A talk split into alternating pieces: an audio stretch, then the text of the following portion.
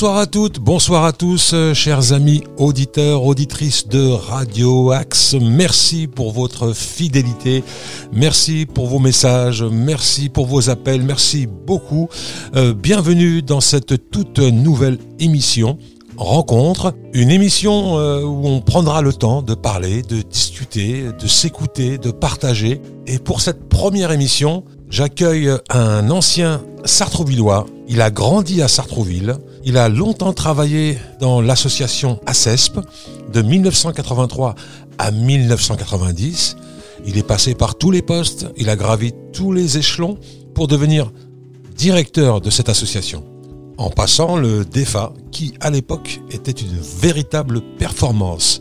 Aujourd'hui, il est titulaire de quatre masters, dont un en sociologie, en sciences politiques, en RH, et il est aussi fondateur de l'association Les Oranges. Les Oranges euh, qui euh, gravitent hein, sur l'ensemble de l'île de France, une association qui intervient dans l'éducation populaire, la culture, le théâtre, et intervient notamment dans les colloques et conférences débats.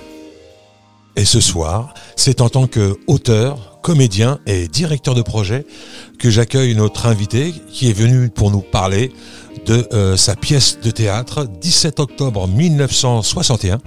Je me souviens, euh, qui rencontre un, on peut le dire, un formidable succès, puisqu'elle est diffusée un peu partout dans l'île de France, à Nanterre, Aubervilliers, Stein, Épinay-sur-Seine, et bien d'autres villes. Mamed Kaki, bonsoir et bienvenue dans cette toute nouvelle émission euh, Rencontre. Tu es notre premier invité. C'est avec un, énorme plaisir que je t'accueille dans les studios de Radio Axe.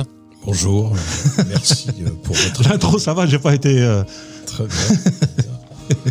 merci beaucoup pour votre accueil et, et je suis très heureux d'être ici dans espèce de retour dans la ville, un retour dans la ville de S, comme je l'ai appelé euh, dans, dans, ma pièce.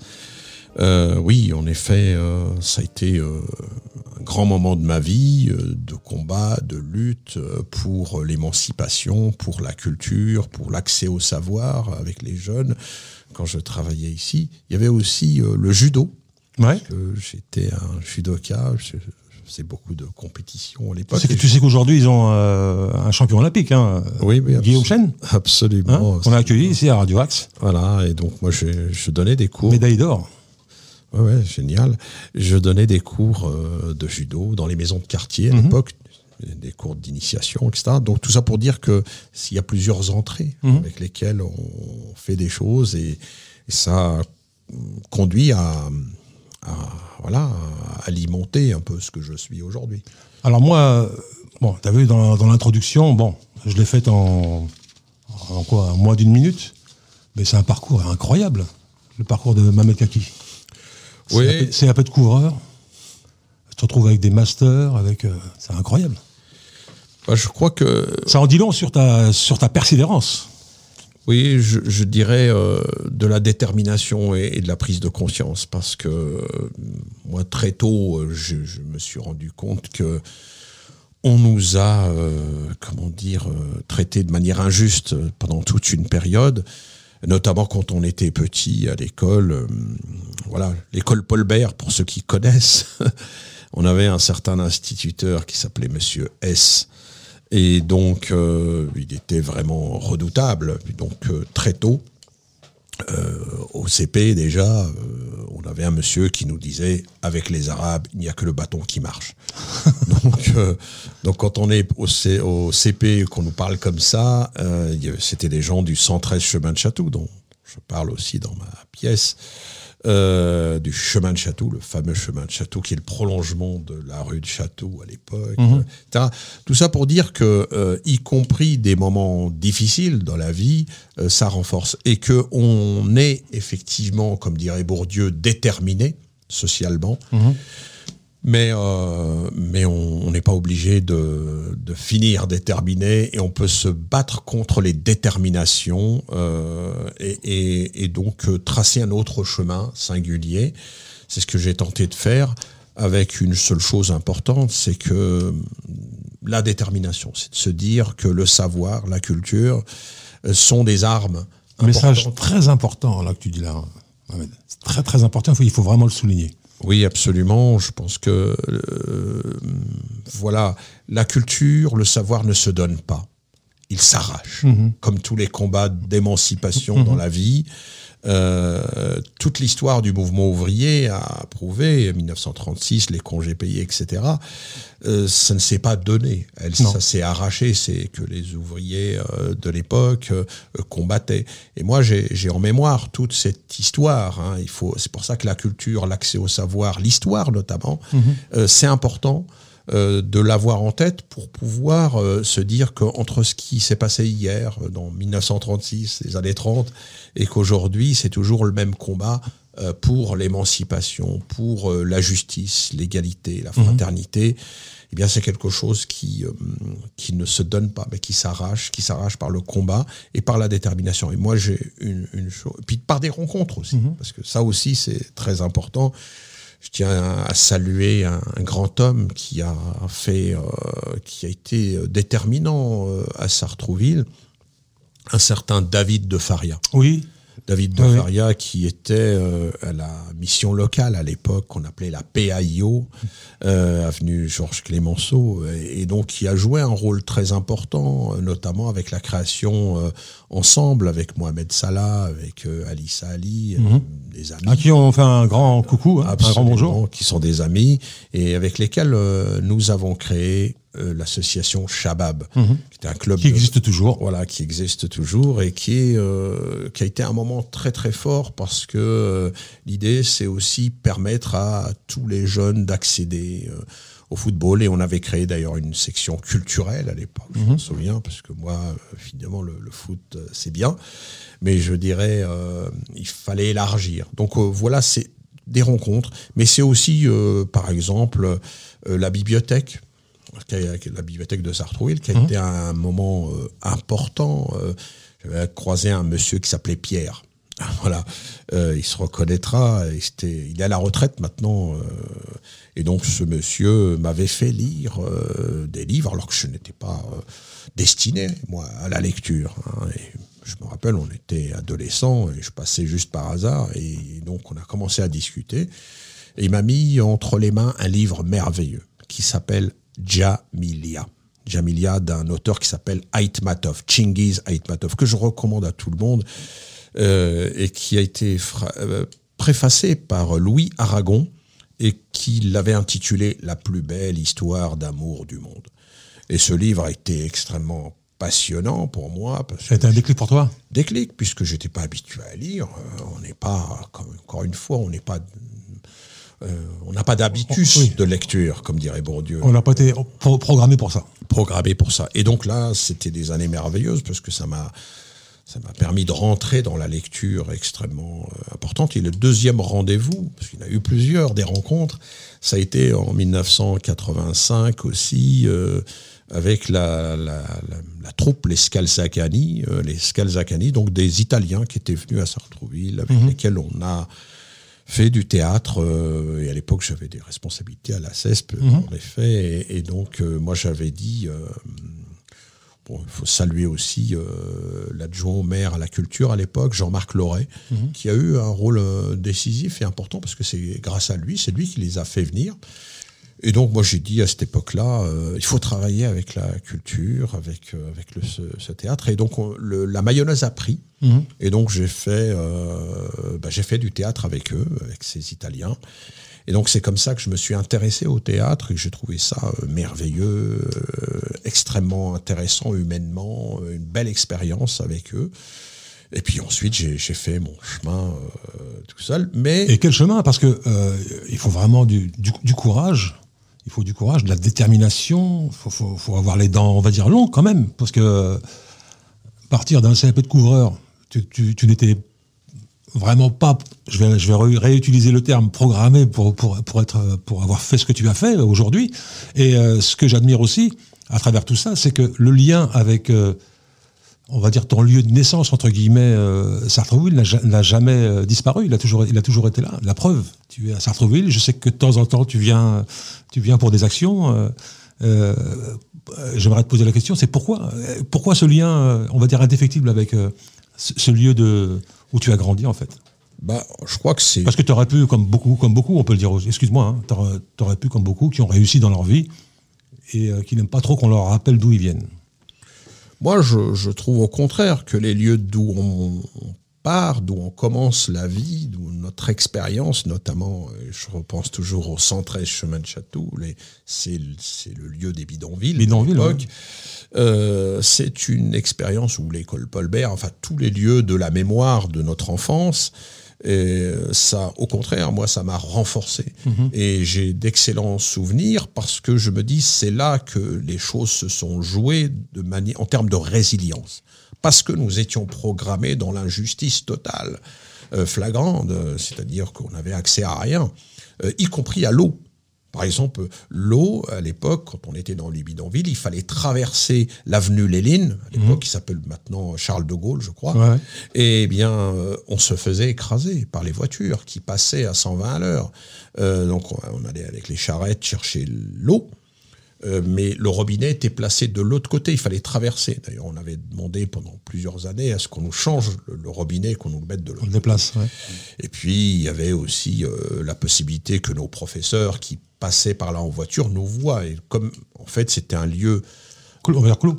Un lieu clos, mais c'était un, non-lieu, comme diraient les anthropologues, un non-lieu. C'était un lieu qui n'existait pas dans le cadastre.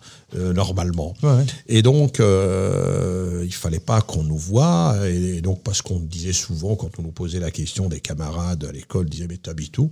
Je bon, par là-bas. Ouais, par là-bas. Par là-bas. Mhm. Par où? Par là-bas. Bah, j'habite euh, on disait rue de Château. on rue de Château. Jamais, on disait jamais chemin de Château. Oui, on disait rue de Château. J'habite rue de Château. Et donc, euh, voilà, c'est des, des moments qui renforcent et c'est des moments aussi où on a croisé des, des, des gens euh, merveilleux aussi et puis des gens euh, extrêmement avec lesquels on s'est battu, mhm.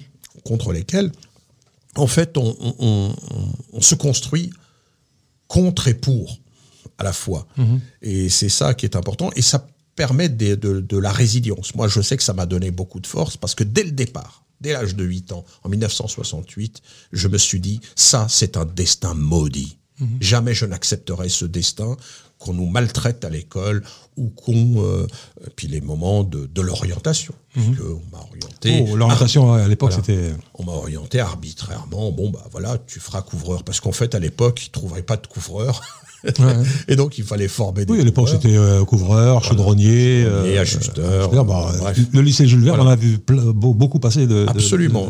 du plateau. Hein. Et dans le même temps, je dirais que euh, il faut être fier d'être les héritiers de la classe ouvrière. Parce que nos parents, c'était des ouvriers. C'est eux qui ont construit la France mhm. et c'est eux qui ont favorisé l'économie. S'il y a des richesses, comme diraient les libéraux aujourd'hui, c'est grâce à tous ces ouvriers algériens, nord-africains, comme on les appelait à l'époque, euh, africains et qui venaient de partout. Euh, mais les Algériens ont une histoire particulière à Sartrouville, comme ailleurs, mhm. euh, parce que c'était les premiers qui étaient venus avec l'histoire de la guerre d'Algérie. Mhm. On n'est pas venu par hasard, mhm. on était déjà des, des, Français. On nous appelait les, les FMA, les Français musulmans d'Algérie. Donc, ils sont arrivés depuis les années 1900. Et donc, euh, on appartient aussi à cette histoire et à cette classe ouvrière, parce que le mot travailleur, par exemple, aujourd'hui, n'est plus employé. Euh, c'est un mot euh, qui est un peu mis de côté. Et moi, je, dis qu'il faut le réhabiliter. Comme les syndicats le sont aussi aujourd'hui. Hein. Absolument, mais il faut le mot travailleur, c'est important. Moi, ça me rappelle mon père. Mon père était un travailleur. Il se levait à 3 heures du matin pour aller travailler à Villeneuve-la-Garenne, précisément. Mhm. Et il mettait, à l'époque, il n'y avait pas de transport. Il mettait euh, plus de 3 heures pour arriver à son boulot parce qu'il fallait prendre 36 000 bus pour mhm. y arriver.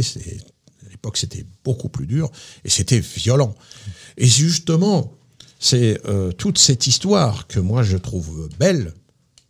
Et ce n'est pas l'histoire de la mémoire du pathos, cher monsieur, mhm. et c'est la mémoire de combat que j'ai voulu restituer dans euh, euh, cette pièce de théâtre qui s'inspire euh, pour beaucoup de notre histoire collective. Parce que à travers mon histoire simple, c'est surtout ce qui m'intéresse, c'est notre histoire collective, mhm. notre en commun notre mémoire collective et cette mémoire collective de combat que nous ne sommes pas rien. D'ailleurs, par exemple, comme dirait Noam Chomsky, les mots font le monde. Moi, je n'emploie pas le mot issu de l'immigration. Je préfère le mot français héritier de l'immigration coloniale. Et fier, et fier de l'être.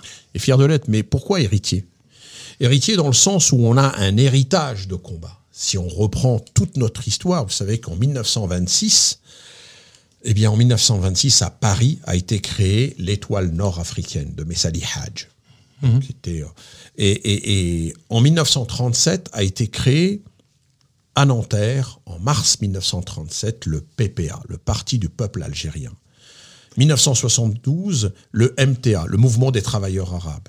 1983, c'est la marche pour l'égalité des droits et contre le racisme.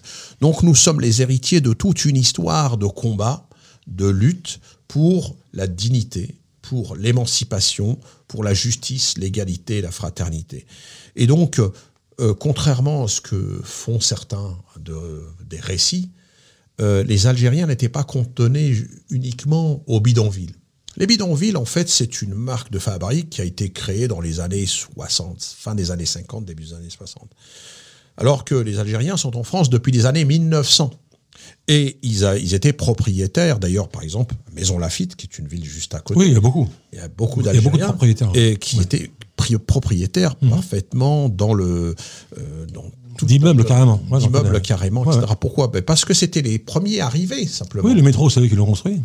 Ils ont creusé le métro de Oui, Paris, effectivement. en effet, participé à, ce- à ça, à plein beaucoup de choses. Et si vous voulez, c'est ça qui fait que euh, moi, je, je, je pense qu'il y a, comme dirait Norbert Elias, il peut y avoir une identification collective positive. Alors justement, par rapport à cette identification, est-ce qu'on peut pas dire que la- France a fait face, euh, la France avait besoin de main d'œuvre à l'époque, malgré que le conflit euh, Algé- Fran- France- France-Algérie, euh, qu'on appelle aujourd'hui la guerre d'Algérie, pendant longtemps on l'a pas appelé comme ça, euh, ils ont fait face à une, il y avait une forte affluence, de, une forte demande des, des travailleurs, comme tu dis, euh, pour venir travailler en, en Ile-de-France, notamment aussi dans, dans le Nord aussi, il faut, faut en parler aussi.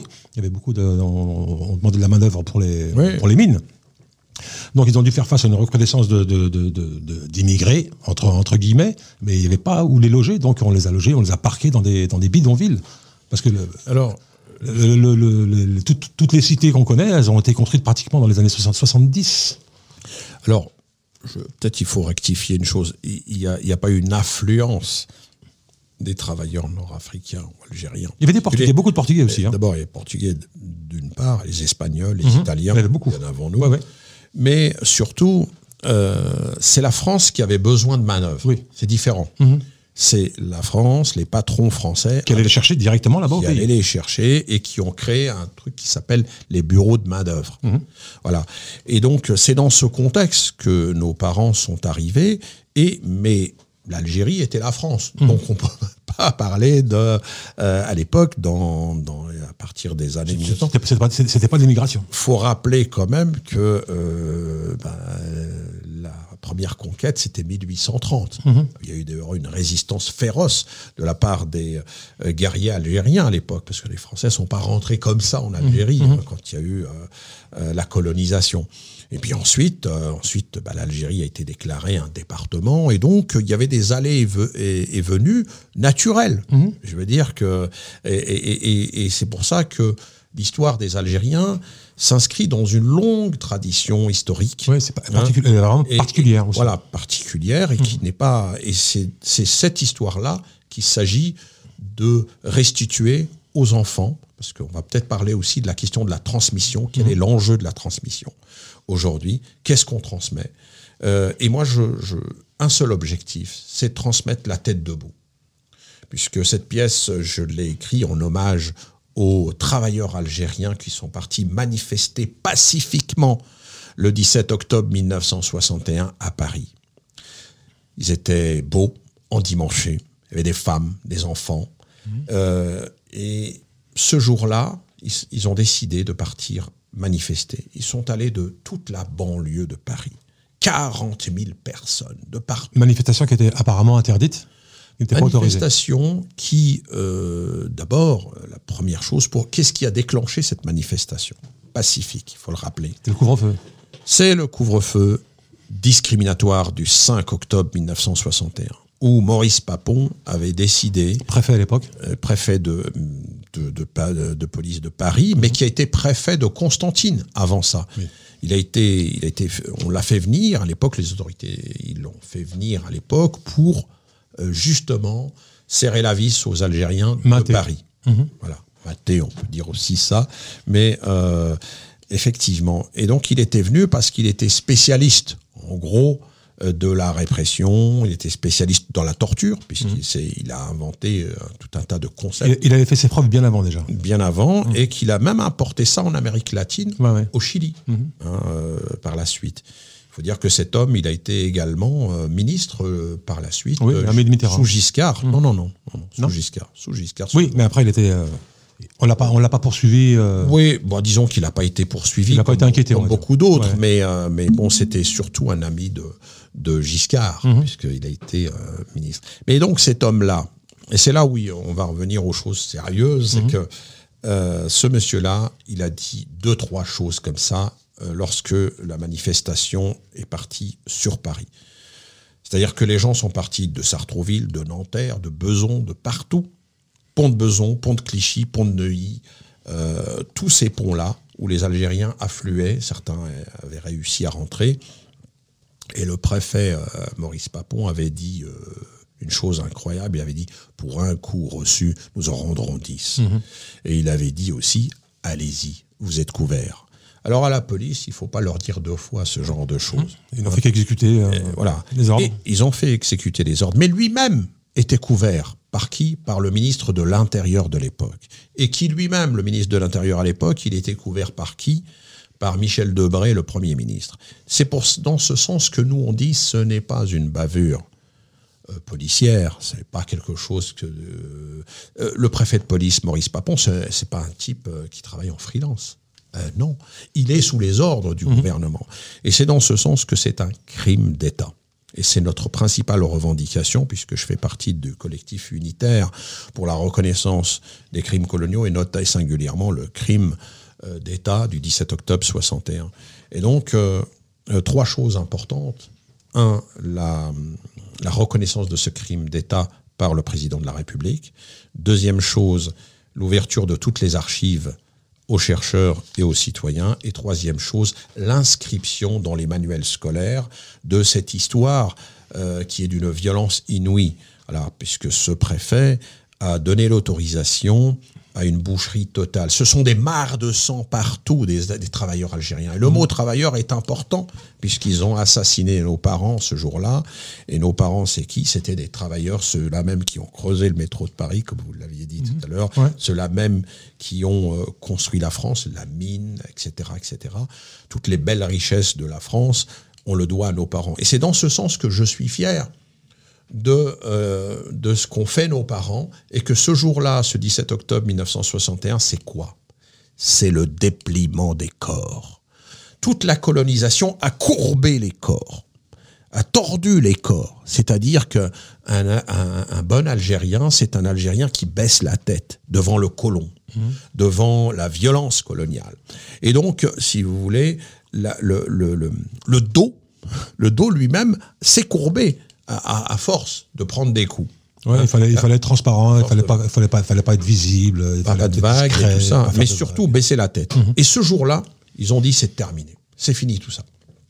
Et donc c'est pour ça que euh, pour moi c'est une histoire incroyable qu'un jour, un jour comme je dis dans la pièce de théâtre, un jour pas fait comme les autres, mhm. un jour pas fait comme les autres, vous vous réveillez le matin et vous dites c'est fini maintenant, c'est terminé tout ça, l'esclavage, le l'humiliation. C'est quelque chose dont on parle jamais. Mhm. Vous savez que l'humiliation, c'est pire que la violence. Des fois, il vaut, euh, il y a des gens qui vont dire, mais moi, je préfère mourir que d'être humilié au quotidien. Mhm. C'est l'humiliation, c'est quelque chose. Et donc toute l'histoire coloniale. C'est ce qui a bien souvent fait les révolutions. Voilà.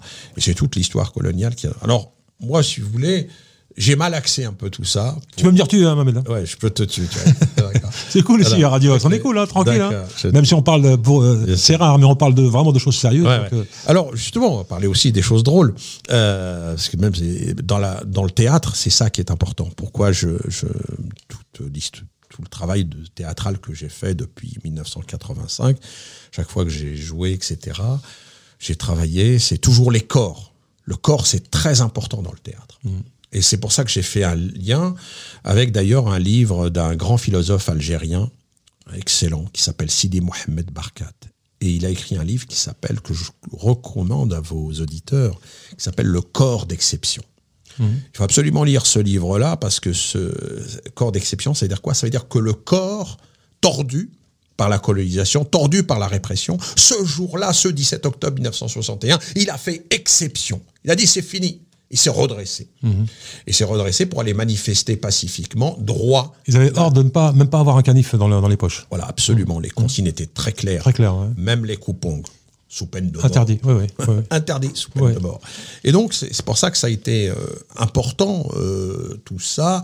Alors, évidemment, il y, a, moi, je me suis concentré sur cette période-là, en croisant à la fois les histoires de vie, à Sartrouville, mais ailleurs aussi, c'est-à-dire euh, toutes ces rencontres. Je parle beaucoup du, du 113 chemin de Chatou, je parle de, de comment les gens sont partis, euh, voilà, mais je ne vais pas tout dé- vous dévoiler, mais, euh, mais ce qui est très intéressant avec le théâtre, c'est qu'il y a des personnages, il y a de la vie, il y a plusieurs. Par exemple, il y a une, femme qui était l'adjointe d'un flic de l'époque, Ouais.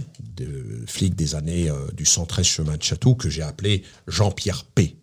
Alors, je vous dirai pas la suite, parce que ce flic a, a réellement existé, Jean-Pierre P. Et donc, ce, ce type-là faisait euh, ce qu'on appelle des abus de pouvoir. Parce que, normalement, on est dans, en France, il y a une police républicaine qui a un code de déontologie, qui, qui, qui travaille dans un- sous l'autorité judiciaire, qui fait pas n'importe quoi. hein. Il ne s'agit pas de dire que toute la police euh, fait n'importe quoi. C'est pas ça mon Bien propos. sûr, bah oui. Il y a des gens euh, qui, euh, qui, qui, dans un cadre de toute puissance, voilà, c'est ça. Ce, ce- à un moment donné, vous avez des gens qui se qui sonnent dans la toute Oui. puissance. Et ce fameux Jean-Pierre Ils se prennent au jeu du pouvoir. voilà. Lui et son adjointe, que j'ai appelée Martine Bouche d'égout. D'accord, elle existait aussi. et donc, cette femme était plus royaliste que, le roi. C'est-à-dire qu'elle, euh, elle, euh, elle marchait sur les blessés à terre. Voilà. Donc, euh, si vous voulez, euh, c'est tout un environnement euh, comme ça. Il y a un type qui s'appelle Lambert, euh, etc., etc. Donc, c'est plusieurs personnages qui ont émergé de toute notre vie collective et que chacun peut s'identifier en disant, bah voilà, bah oui, c'est vrai, cette période des bidonvilles, mais l'école aussi, euh, etc. C'était une période particulière où il y avait à la fois de la vie, mais aussi d'une violence inouïe, hein, dont aujourd'hui, les ceux qui peuvent nous écouter, ceux qui sont nés dans les années 90, ne peuvent pas comprendre cette histoire-là, parce que elle était singulière dans le sens où il y avait des gens qui étaient dans la toute-puissance. Et ils transgressaient les règles collectives, c'est-à-dire la loi française, tout simplement. Vous savez, un, un policier n'a pas le droit de faire n'importe quoi. Et pourtant, à l'époque, eh bien, on ne pouvait pas imaginer, mais certains s'autorisaient à faire des choses terribles. Donc voilà ce que j'ai pris un peu dans la singularité, mais aussi donc des chemins, des parcours, euh, des croisements, euh, euh, un peu une écriture à la Heiner Müller. C'est un grand auteur allemand et qui euh, euh, donc il y a une écriture un peu incisive. C'est un peu là-dessus parce que moi j'écris depuis des années euh, 89. Euh, et l'écriture, d'abord dans un premier temps, j'écrivais quoi? J'écrivais ce qu'on appelle le journal de l'anthropologue, c'est-à-dire que je, un journal, tout simplement, où chaque soir je m'astreins à euh, raconter ce que, de manière descriptive, ce que j'ai fait dans la journée. Donc j'ai des tonnes de cahiers comme ça. Ah, pour ça, il faut être déterminé. Même. Faut être déterminé. Ah ouais. Déterminé, oui, parce que si vous voulez. euh, Certains, certains diraient sans pitié. non, je, je pense qu'on est. Sans pitié avec soi-même. On est- se, se donner des tâches, Oui, des rigueurs euh, Ah, il- incroyables. Mais il faut de la rigueur, mais aussi, vous savez, euh, j'ai un peu fait des recherches là-dessus, notamment en sociologie, en posant la question, mais pourquoi je fais tout ça, et, etc.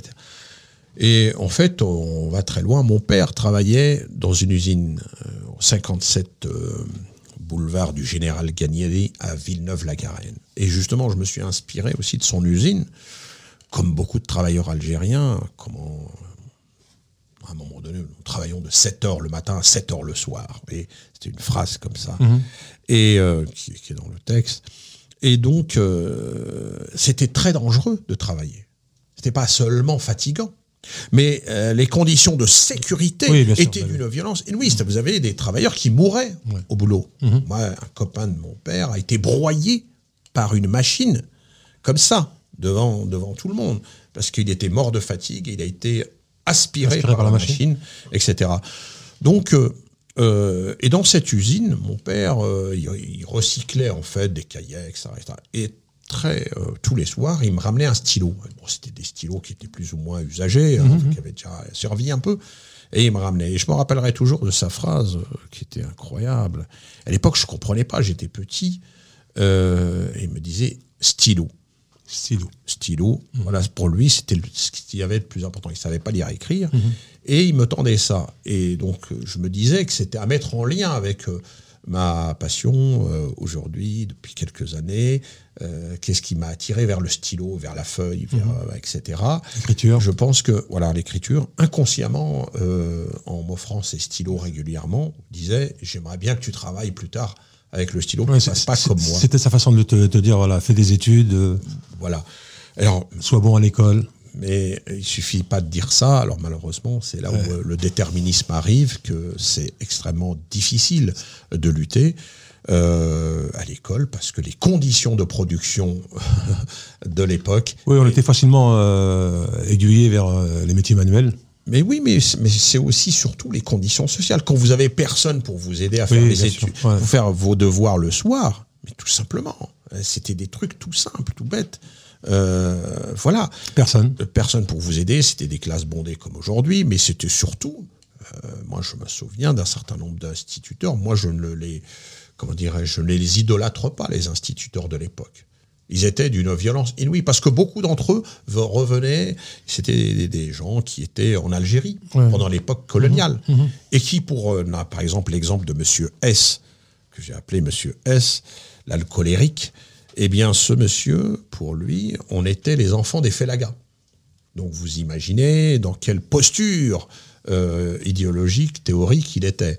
Euh, donc dans ces conditions-là, il faut vraiment vouloir. Donc d'ailleurs, beaucoup de mes camarades de ces années-là ont été malheureusement fracassés au sens propre et, et- et figuré, c'est-à-dire fracassés psychiquement, fracassés euh, physiquement. Donc certains ont, ont- ont d'ailleurs ont eu une destinée assez violente, euh, ont eu des accidents, par exemple. Je me souviens d'un qui, qui s'est fracassé en moto. C'est pas un hasard quand on se fracasse en moto comme ça. C'est aussi quelque part, c'est toutes ces années-là terribles euh, de, de- de cette école Paul Bert, notamment. Ah oui. Voilà. Mais il n'y a pas eu que ça. Il y a eu aussi d'autres moments euh, euh, très beaux, des, belles rencontres, comme je vous l'ai dit tout à l'heure sur le théâtre, comme je te disais, euh, sur le, le rôle d'une médiathèque. Comment c'est important. Et c'est pour ça qu'il faut saluer ceux qui ont euh, créé les médiathèques, ceux qui, aujourd'hui, ceux qui travaillent dans les médiathèques, moi je les salue. Les bibliothèques, c'est très important dans une ville. Il faut le rappeler. Ouais. Il faut le rappeler. Ouais. Euh, la à l'époque euh, que l'on vit, où euh, on, voilà, on se partage des SMS, on, on est beaucoup sur les vidéos et la lecture est pas sur au- Voilà. Moi, j'ai eu ce, ce- ce fameux monsieur Pierre, que j'ai croisé, euh, qui m'a donné ce livre Jamilia, euh, qui a été le, un processus incroyable. De, après, j'ai dévoré des livres tous les jours. Alors que bon, j'avais des copains qui, qui, m'a- qui me disaient Mohamed, viens, on va en boîte. Moi, je leur disais, je, revenais avec 5, 6 livres, plus que ça des fois, où je passais mon week-end, où je, ne- je ne, je ne sortais pas. Et pourtant, je n'étais pas destiné à ça. Je n'avais jamais lu de ma vie. J'ai lu, euh, j'ai lu très tard. J'ai lu vers 16-17 ans. Euh, et, et donc, du coup, euh, ça ouvre des pistes. Ça ouvre des, des pistes. C'est pour ça que euh, cette question de l'enjeu de l'accès à la culture, au savoir, euh, pour moi, c'est important. Et dans une ville, À qui le dis-tu? Voilà.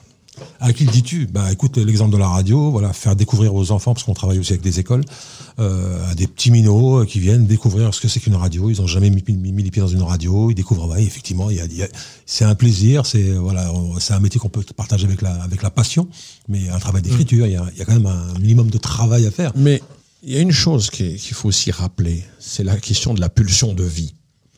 Parce Parce que tout à l'heure, tu me disais, mais ouais, mais comment t'as fait, etc. Non, c'était pas évident parce que je travaillais dans le bâtiment, dans la journée, mmh. et le soir, j'allais faire des cours du soir dans la ville de Paris, par exemple, pour reprendre les études. Mmh. Euh, je, le week-end, etc. Donc c'est une, double vie.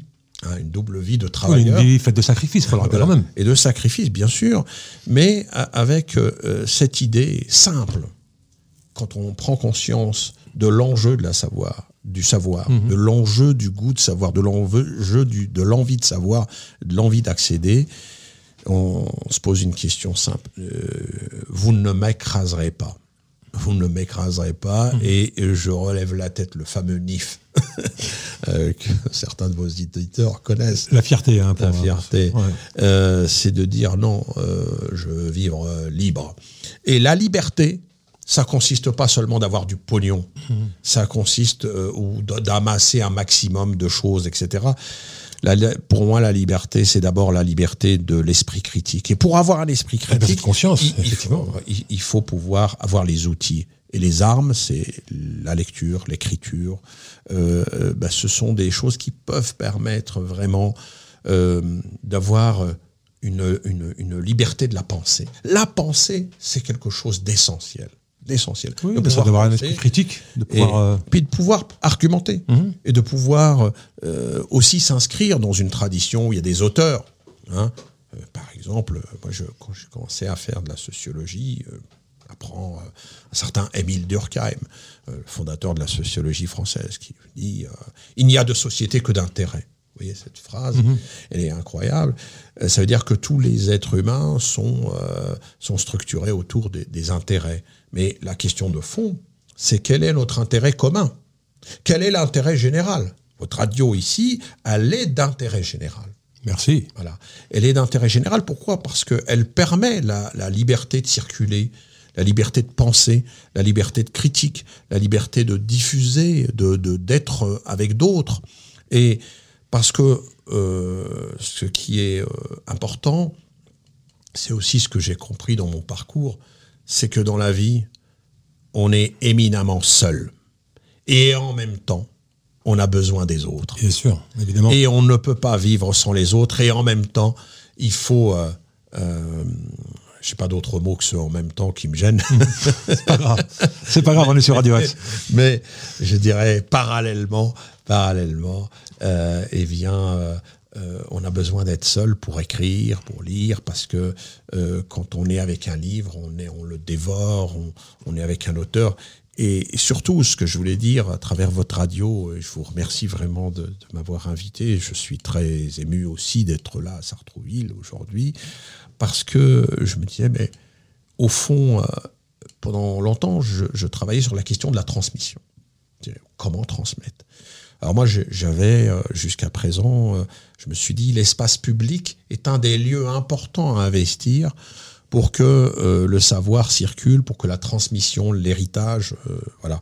Donc je suis à l'origine, vous le savez peut-être, donc du, boulevard du 17 octobre 61 oui, J'ai foulé le, boulevard du 17 octobre. Voilà, avec d'autres amis collectifs, on a mis, pendant des années, on a milité pour, pour l'obtenir. Et puis, surtout, la rue et le groupe scolaire Abdelmalek Sayad, du nom d'un grand savant, euh, un grand sociologue. Que je ne connaissais pas non plus. Voilà, qui, euh, qui a dit cette phrase merveilleuse aussi, hein, c'est le titre d'un article, Exister, c'est exister politiquement. Politiquement au sens euh, grec du terme. Le vrai sens du mot politique. Voilà, investir l'espace public, c'est important. Et puis, malgré tout ça, J'étais satisfait parce que ça a permis à beaucoup de gens de connaître au moins euh, c'est quoi le boulevard 17 octobre 61 et c'est quoi Abdelmalek, c'est qui Abdelmalek Sayad. Mais au-delà de ça, la transmission passe aussi par l'écriture. Le théâtre est, un des éléments euh, importants euh, pour parce qu'il a un registre. Le théâtre, le cinéma. Mais voilà, moi je parle de mon rayon, qui est qui est le. Pourquoi pas du cinéma après hein, Oui, bien sûr. Euh, mais le théâtre, pour moi, c'est le registre de l'émotion aussi. Hein. Et c'est le seul lieu où on peut dire des choses qu'on peut dire nulle part ailleurs. Mmh. Voilà. Euh, et c'est le lieu euh, où, où, il peut y avoir des ondes positives. Hein, des, vous savez, quand j'ai joué la pièce de théâtre qui s'appelait Les Oranges, mmh. du nom de l'association d'ailleurs, en 2003 au Théâtre des Amandiers, euh, bah, il y avait des gens qui pleuraient. Et, là, j'étais euh, très euh, surpris. Enfin, j'avais. Surpris et ému surtout, non? ah Ouais, ému aussi. Et je me dis, ma purée, ce que, ce que l'on peut. ce que l'on peut donner est -ce que, et les effets de ce qu'on donne. les Oranges, c'est quoi? C'est une pièce de théâtre écrite par Aziz Chouaki à l'époque et, et qui raconte l'histoire entre la France et l'Algérie. donc, euh, mais en passant du coq à l'âne, comme je vous disais tout à l'heure, une écriture à la Heiner Miller. Et ça, c'était vachement intéressant, des années 1830 jusqu'à 1990. Et on peut se permettre de rigoler du drame. C'est l'histoire entre la France et l'Algérie, c'est à la fois un, drame, mais il y a aussi des moments drôles. On peut, c'est ça, le théâtre, ça permet, l'écriture théâtrale permet ça. Et donc, c'est un peu ce que j'ai tenté de faire aussi dans euh, cette écriture de cette pièce, 17 octobre 1961, je me souviens. C'est-à-dire en, essayant euh, des moments de respiration, des moments forts, des moments terribles, euh, des moments collectifs, des moments individuels, euh, et, du récit singulier de la petite histoire, comme on dit, hein, l'histoire des gens, l'histoire des gens d'en bas, les gens de peu, hein, que nous sommes, les gens du peuple, les gens de ces héritiers des travailleurs algériens, mais aussi la grande histoire alors, on, vient du même milieu. Euh, euh, mes parents aussi ont vécu tous ces drames. Euh, comment expliquer Nos parents ne nous ont pas raconté l'histoire. Ils se sont tus, certains jusqu'à leur, jusqu'à leur disparition, jusqu'à leur mort. Et malgré ça, le fait, par exemple, que toi, tu écrives cette pièce, qu'est-ce qui te motive C'est quoi C'est plutôt un acte de, je veux dire, un acte de paix. Parce qu'on sait tous que l'histoire est écrite par les vainqueurs. Dans ce conflit, je ne sais pas vraiment s'il y a un vainqueur. S'il y en a un, peut-être que tu me, tu, me, tu me le diras. Pendant des années, pendant pratiquement, euh, on va dire au moins 50 ans, si ce n'est pas plus, on, on s'est tu sur cette histoire chacun y va de son voilà moi j'ai fait non moi j'ai pas fait chacun se renvoie la balle c'est vous qui êtes, euh, des tortionnaires non c'est vous vous les, les harkis l'histoire des harkis etc etc donc il y, a une certaine catégorie de jeunes qui, euh, qui, veulent. Bon on discute hein, nous aussi on est une association on a des jeunes qui viennent. De temps en temps on, aborde quand même des, des thèmes importants tels que celui-là. Et pour la plupart ils se disent vous me tournez la page, nous on avance, nous on regarde le futur. Où est-ce que tu te situes? Déjà le fait d'avoir écrit cette pièce pour, euh, pour aller vers la paix plutôt, parce qu'on est français, et, je le rappelle, fier de l'être, mais on a aussi des origines, une origine, certains en plus. Tu es d'origine algérienne, je le suis moi aussi, et c'est pas pour autant qu'on dénigre euh, la France. Comment est-ce que tu peux nous en, nous en parler, justement, cette marche vers la paix, en fait? Alors, merci pour ce mot euh, que tu viens d'employer, le mot paix. Justement, c'est quoi cette histoire euh, de cette pièce de théâtre que j'ai écrite? 17 octobre 1961, je me souviens, c'est une petite fille qui s'adresse à son grand-père. Et euh, il y a un conflit qui s'élabore entre eux.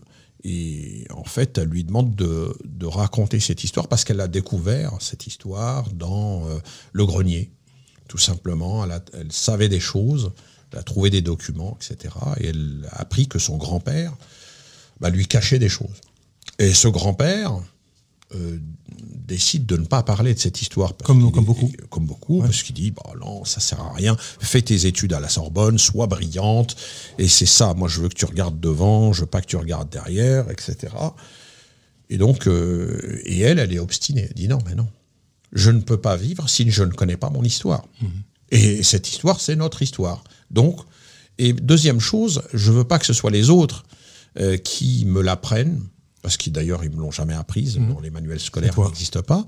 Donc je veux que tu, toi tu me l'apprennes euh, et tu vas me la raconter. Donc toi qui as été acteur de cette histoire. Alors elle lâche pas l'affaire, mmh. comme disaient les jeunes, et elle l'oblige à. Alors ça passe par tout un, processus de conflit, etc. Ils vont se friter à un moment mmh. donné, euh, en disant.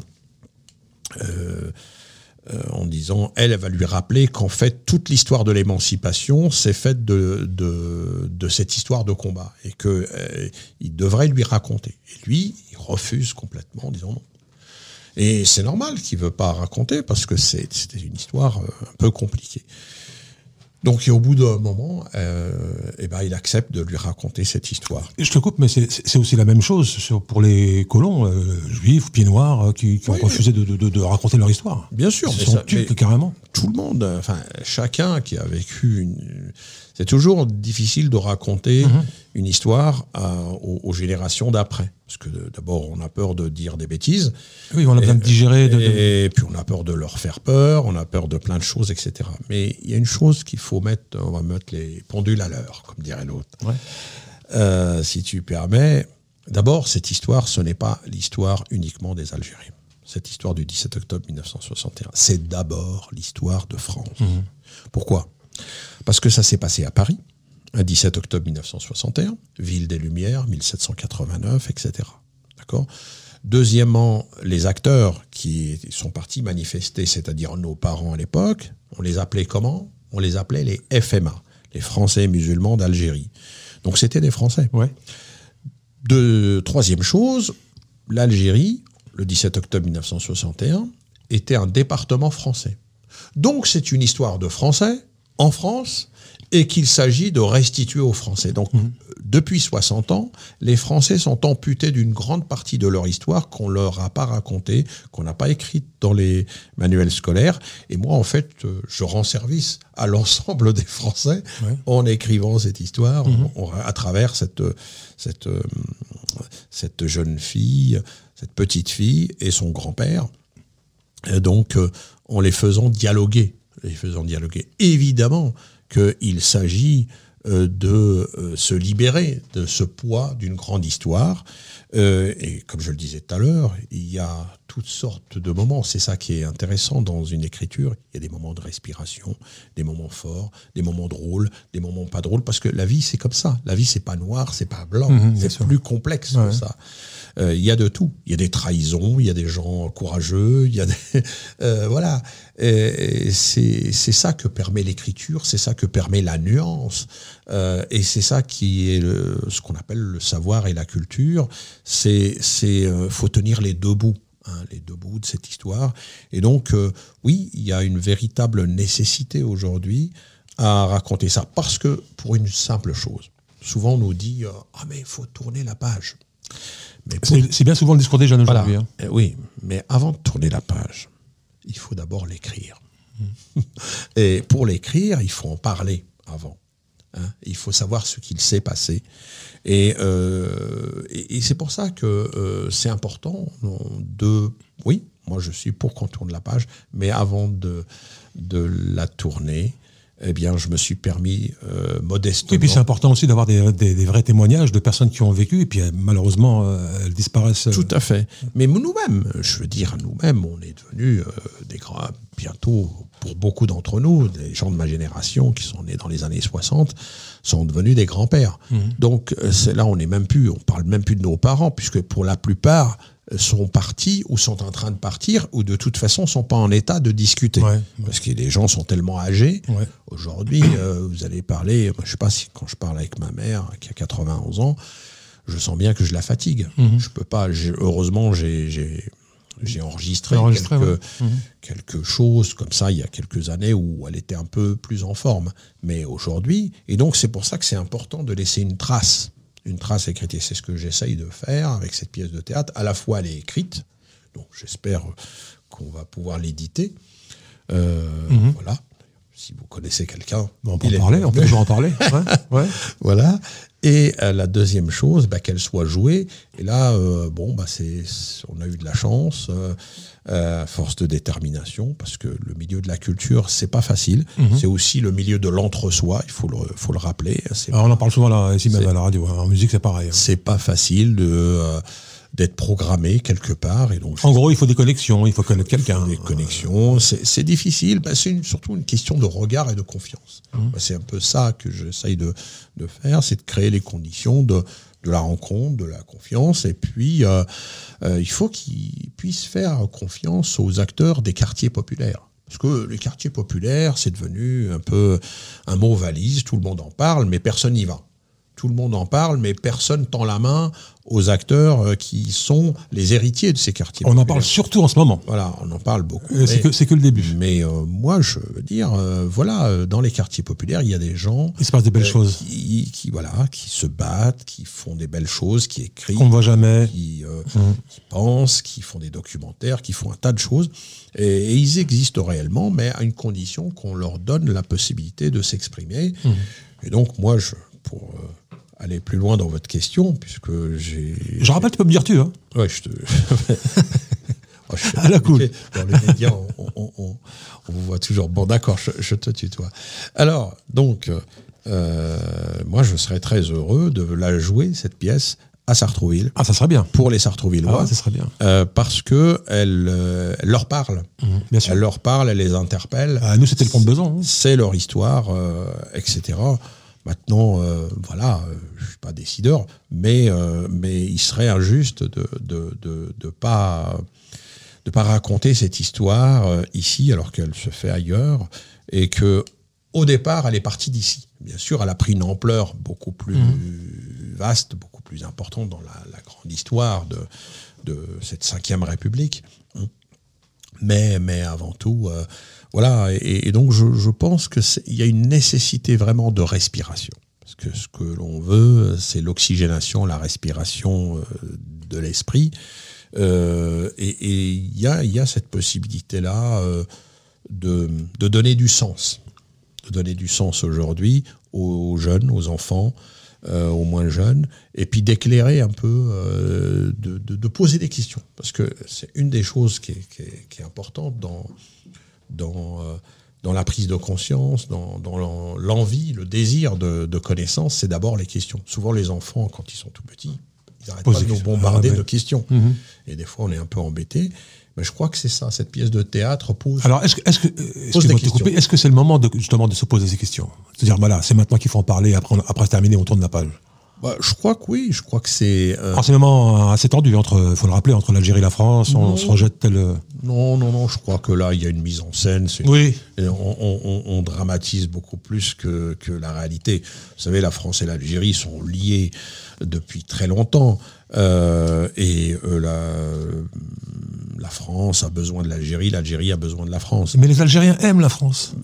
Mais les deux, Tout simplement. les deux. Et le peuple français aime, euh, aime l'Algérie et aime le peuple algérien. C'est une véritable et, histoire d'amour avec ses hauts et ses bas. Euh. Voilà. Après, euh, évidemment, il y a des gens euh, qui font de la politique au sens politicienne mmh. du terme pour, euh, pour des histoires de pouvoir, etc. Et on n'a rien à voir là-dedans, nous. les peuples aspirent qu'à une chose, c'est de travailler en complémentaire. D'ailleurs, vous savez, l'Algérie regorge de richesses mmh. incroyables, mmh. Euh, de, de chantiers. Et donc la France a tout intérêt, et elle ne peut pas faire autrement, à travailler, euh, je dirais, ne serait-ce que pour avoir des contrats euh, qui vont donner du travail aux Français ici, et puis aux Algériens, etc. etc. Donc, euh, parce que sinon, il y a d'autres acteurs les Russes, les Chinois. Les Chinois qui, qui prennent beaucoup de. Euh, voilà, et, mmh. et euh, voilà, et puis c'est ouvert, c'est dans le cadre d'un marché. Donc, euh, donc je pense qu'ils sont intimement liés par l'histoire. Moi, j'irais plus loin, ils sont liés à la vie et à la mort. Oui, ils sont liés, ils sont liés avec avec la culture, avec la, la langue, ne serait-ce que la langue. Française. Oui, la langue. Euh, un Algérien, un Algérien, c'est le seul qui va dire euh, trois quatre mots en français avec voilà. de, de, mots d'arabe, de mots de berbère mélangés. Mais pareil pour la langue française. Ouais, ouais. Le kawa. Ouais. C'est quoi un kawa Maintenant, on entend même wesh. wesh. Etc. Ça, ça, fait partie de la. Donc, entremêlé. Et puis, vous avez des mariages mixtes. Ouais, beaucoup. Euh, plein. Enfin, je veux dire. Euh, euh, et, et, et, donc, c'est une longue histoire. Euh, qui est intimement lié. Et donc la culture, pour revenir à la culture, le théâtre, tout ça, peut aider à rapprocher les peuples, peut aider à ce que tu disais tout à l'heure sur la paix, euh, parce que moi je crois beaucoup aux initiatives d'en bas. C'est-à-dire que ce qui vient des gens, ce qui vient des gens euh, voilà, cette histoire de pièce de théâtre du 17 octobre 61, je me souviens, ça vient d'en bas. Ça vient, raconte l'histoire des gens euh, d'en bas. Et les gens d'en bas, eh bien, euh, avaient des histoires multiples. se souvient des amitiés de l'époque. Hein. à l'époque, il n'y avait pas autant de tensions que maintenant. Eh ben, justement, je, discutais avec une, une dame portugaise qui a, qui a vécu le bidonville de, dans le bidonville de Nanterre. Et comme tu le disais tout à l'heure, au tout début d'émission, tu disais que même l'eau, il fallait la chercher. C'était quand il pleuvait, c'était de la boue partout, pas d'électricité, etc., etc. Elle me disait que malgré tout ça, malgré tout ça, les gens entre eux, il y avait, il y avait une vraie, il y avait une véritable mmh. vie. Euh, euh, ils partageaient tout. Euh, même s'ils avaient rien, elle a vécu une enfance heureuse. Malgré tout ça, elle a connu justement cette période du 17 octobre 61. Malgré bon, c'était, ça concernait pas les Portugais, ben, elle a été touchée par par cette histoire. Et elle me disait que malgré tout ça, on était on était ensemble. Oui.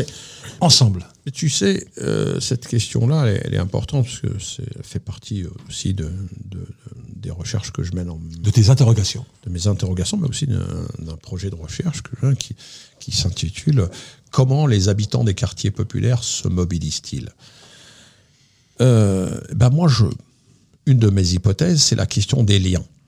Hein, les liens, les liens d'amitié, les liens de, rencontre, etc. Et pourquoi les gens sont si nostalgiques de cette période-là, mm-hmm. Euh, pourtant qui était une période très difficile, très difficile, le fait de pas avoir l'eau, le fait de pas avoir une salle de bain correcte, etc., etc. Euh, quand, on, quand la Cité des Indes s'est montée, euh, je me souviens des copains qui faisaient la fête parce qu'ils avaient une baignoire. Ah oui, c'était. Bah oui. J'ai connu ça. Euh, hein. faut, faut, voilà. Ah chaude. Mais je dis les copains, pas seulement ceux des bidonvilles, ceux des, des les, les, les, Georges et les Roger qui habitaient des logements insalubres dans le, dans le vieux pays. Mhm. Donc, donc c'est tout le monde, ça concerne. Stalingrad. la classe ouvrière, on va mhm. dire. Hein. Donc, la classe ouvrière accède à, des logements sociaux, mais des logements sociaux, c'était bien vu à l'époque. Et donc, mais ça crée, euh, ça crée d'autres relations. Hein. Les relations d'avant, du vieux pays ou du bidonville, etc., euh, et même le début des quartiers populaires mhm. comme la Cité des Indes, il y avait des liens. Des liens. Ce sont les liens euh, qui, qui favorisent l'action collective qui favorise l'envie de faire, de mettre en place des projets, l'envie de, euh, voilà, de pas seulement regarder son nombril, mais l'intérêt général. Oui, de partager tout simplement. Et de partager, voilà, de partager. Or, aujourd'hui, une des difficultés, c'est quoi? C'est qu'à la fois, on a quelque chose de merveilleux qui s'appelle les réseaux sociaux. C'est génial parce que, euh, évidemment, chacun peut poster son truc, euh, etc. On peut être au courant. Mais en fait, en réalité, quand on creuse un peu. C'est pas sur rien. C'est pas, ce sont des, du zapping. C'est du zapping, ce sont des liens éphémères. Euh, etc. Euh, tu ah bah tiens, c'est mon ami de Facebook, on s'est jamais rencontré, mais ça fait dix ans qu'on se connaît. Mhm. c'est rigolo. Et, enfin, à la fin, c'est pas si drôle que ça. C'est que on est réunis, mais dans euh, et vous avez dans une même famille. Vous avez les parents, les, les, enfants, chacun son portable, etc. Et, et, et donc aujourd'hui, il y a une véritable nécessité de se parler. De moi, je dirais même d'urgence. Parce que les familles aujourd'hui ne dînent plus ensemble. Hein. Tout à fait. Chacun sur son portable, sur sa tablette, chacun son film, chacun son Netflix, chacun ça. Et c'est catastrophique. C'est pourquoi. Les répercussions sont phénoménales et je pense qu'on va le payer très très cher. Alors c'est pourquoi nous, euh, l'association Les Oranges, euh, propose euh, à travers cette pièce de théâtre ben, justement des retrouvailles collectives où il y a de l'émotion. Ce chemin vers la paix voilà. dont je parlais tout à l'heure. Ce chemin vers la paix, ce chemin vers euh, euh, se retrouver, retrouver soi, euh, soit dans le collectif, faire qu'il y ait des identifications collectives à travers le théâtre. Mmh. Et c'est pour ça que le théâtre, c'est un lieu merveilleux parce que il y a de la respiration collective.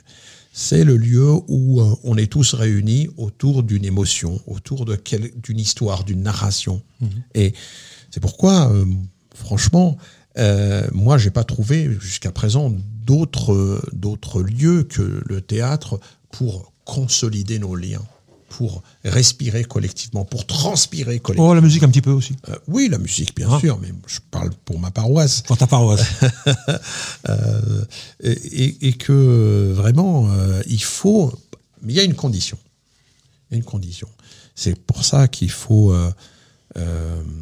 permettre aux, aux enfants très jeune à s'initier au théâtre. Euh, Moi, je pense que ça, passe aussi par la, par, la lecture. Et comme tu le disais tout à l'heure, tu parlais d'argumentation, savoir argumenter. Bien souvent, on parle de violence dans les banlieues parce que justement, il n'y a pas d'argumentation. Deux personnes qui se, qui se disputent pour rien. À un moment, il n'y a plus les mots, il n'y a plus les arguments. Et tout de suite, qu'est-ce qui, qu'est-ce qui s'ensuit? C'est des gestes de violence, parce que c'est la violence. Son expression doit, sortir, donc elle sort par la violence. Alors, c'est plus compliqué que ça. Euh, c'est vrai, euh, la parole libère. Les mots euh, peuvent permettre justement de, de transcender les conflits. Hein. Vous savez, un grand auteur qui s'appelle qui, est, qui, est, un sociologue allemand et qui est un spécialiste du conflit. Le conflit est nécessaire, le conflit est important. C'est important. Ça fait les choses, bien sûr. C'est important de se friter, de se dire bon voilà, mais à une condition, c'est de dépasser le conflit et de faire en sorte de socialiser le conflit et de faire en sorte qu'il y ait une coopération à la suite. Ça passe par l'argumentation. Par l'argumentation, euh, par la parole. Et quand on l'a pas, comment ça se passe? Eh ben ça, ça s'apprend, ça s'apprend. C'est pour ça que c'est pour ça que moi je suis pour que les enfants euh, puissent euh, accéder à la parole, au théâtre, etc. Parce que dans le théâtre, on fait pas n'importe quoi. Vous savez, il y a, y, y a, un cadre. Et c'est dans le dans ce cadre-là qu'il y a une totale liberté. Mais, mais à la base, il y a un cadre. C'est-à-dire que vous avez un plateau, vous avez, euh, vous avez un texte, vous avez, euh, euh vous avez quelqu'un qui vous dirige, etc. Et un protocole. Voilà, il y a un cadre. Mhm. Voilà, c'est pas euh, parce qu'on croit qu'on y va comme ça à l'arrache et on fait, on fait tout. C'est un espace de liberté bien cadré. C'est un, il y a un cadre et dans le cadre de, ce, dans le cadre de ce cadre, il y a une liberté, liberté totale, mhm. liberté où chacun peut trouver sa singularité. Et c'est ça qui est euh, véritablement et c'est ce chemin-là qu'il faut euh, pouvoir, comment dirais-je, offrir à nos enfants, petits-enfants, euh, pour qu'ils puissent avoir le chemin de la paix, c'est-à-dire de la discussion, sans détruire l'autre, c'est-à-dire de l'argumentation, d'être d'accord ou pas d'accord avec mmh. l'autre. On peut se quitter euh, tout en étant pas, pas d'accord, mais voilà, sans se friter. Voilà, sans, simplement. Sans se détruire, sans se détruire, et c'est très important, parce qu'on peut se détruire aussi par les mots. Donc il faut aussi euh, permettre de, de savoir à quel moment on, ne va pas trop loin mhm. dans, euh, dans euh, la disqualification de l'autre, par exemple. Et ça, par exemple, à l'école, il y a beaucoup de processus de disqualification. Euh, on a connu ça dans notre génération, c'était d'une violence inouïe. Quand vous dites à quelqu'un, mais, mais toi, tu es un âne. Hein, ou, euh... le fameux sketch de Jamel Debbouze. Euh, Qu'est-ce que tu veux faire plus tard, euh, médecin? Ah, tu, tu, veux aller chez le médecin? C'est un peu ça, hein C'est un peu ça, mais c'est encore plus violent que ça. Encore plus violent, je, je pense que c'est plus violent que ça.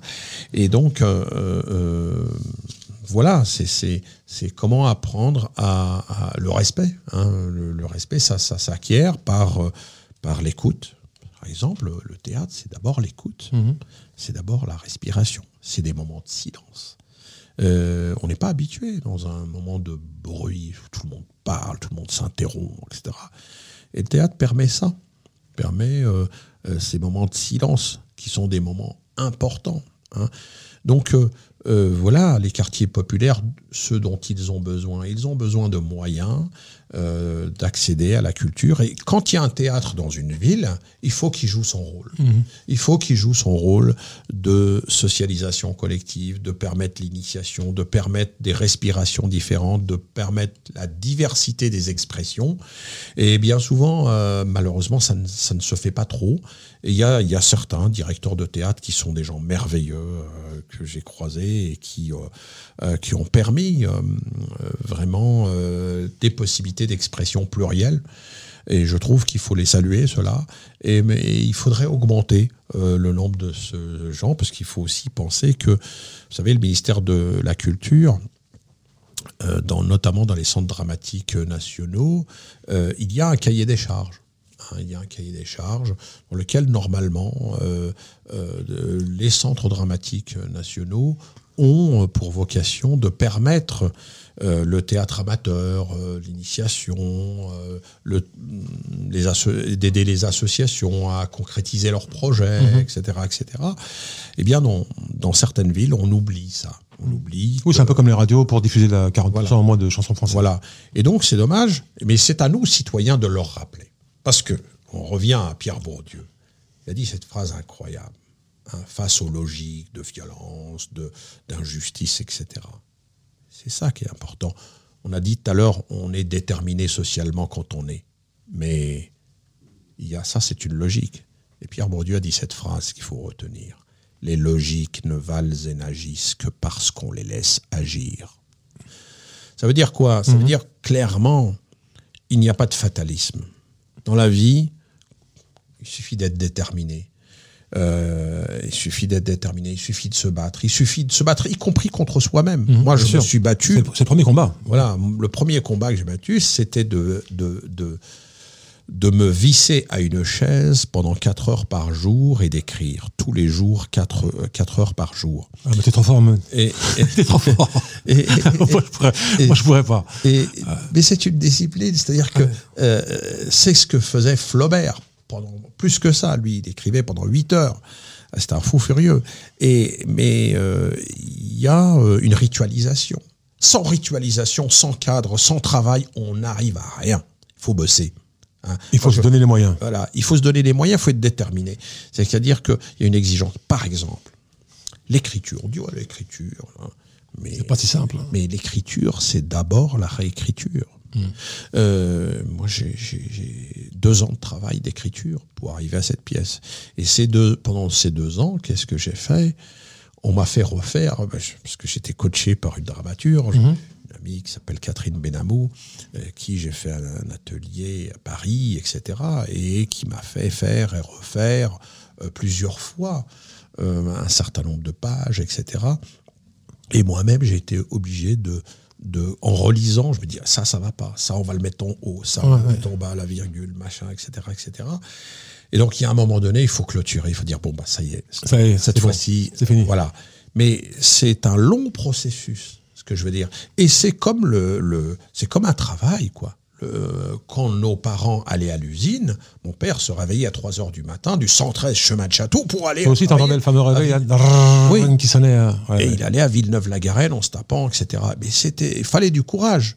Donc c'est, c'est, c'est ça, le travail, que ce soit le travail d'écriture ou soit le travail à l'usine, le travail des travailleurs, il faut de la considération pour le travail et c'est très important et c'est ce qu'il faut, euh, euh, comment dire, parce que la facilité des réseaux sociaux, c'est à la fois un lieu merveilleux parce qu'on peut, facilement passer une information, mais il faut dire que ça, c'est aussi euh, une facilité de zapping et c'est pas ça le travail. Alors il faut, faut, quand même rappeler hein, qu'il y a, l'algorithme de Facebook a changé, c'est pas le Facebook du début.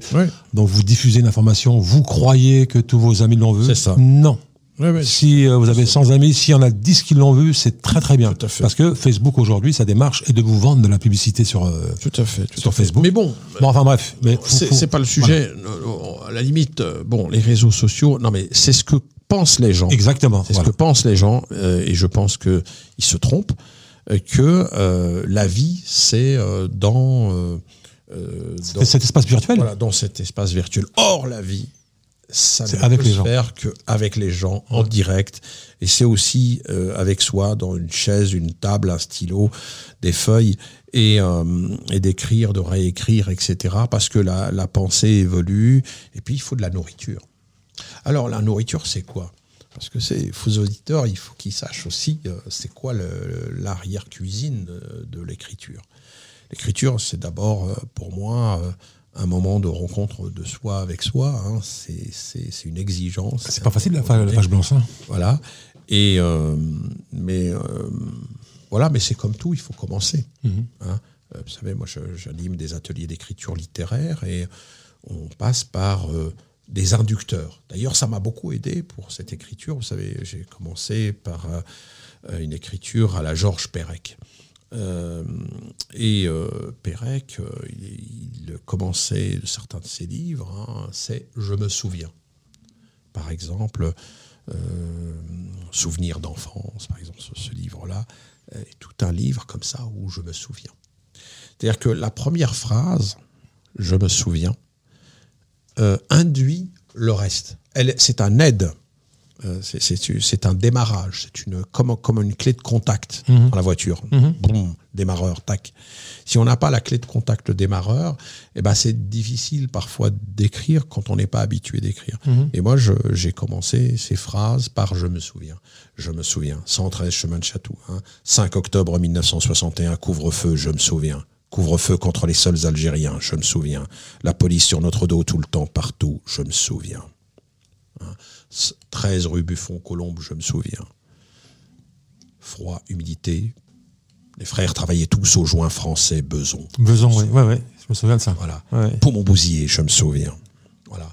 Et donc, si vous voulez, euh, voilà, c'est toutes ce, cette- ces, ces- mécanique. ces souvenirs, ces invocations sur le souvenir induisent, induisent une écriture, induisent quelque chose. Il y a des choses comme ça qui sortent.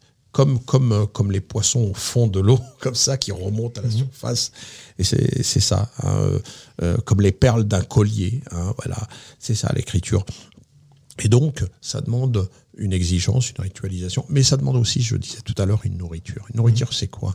Ben, Quand je croise des copains euh, d'une certaine période, moi j'ai toujours un petit carnet sur moi avec un stylo, euh, comme un peu comme font les anthropologues, les ethnologues, et euh, bon, quelqu'un va dire euh, une phrase.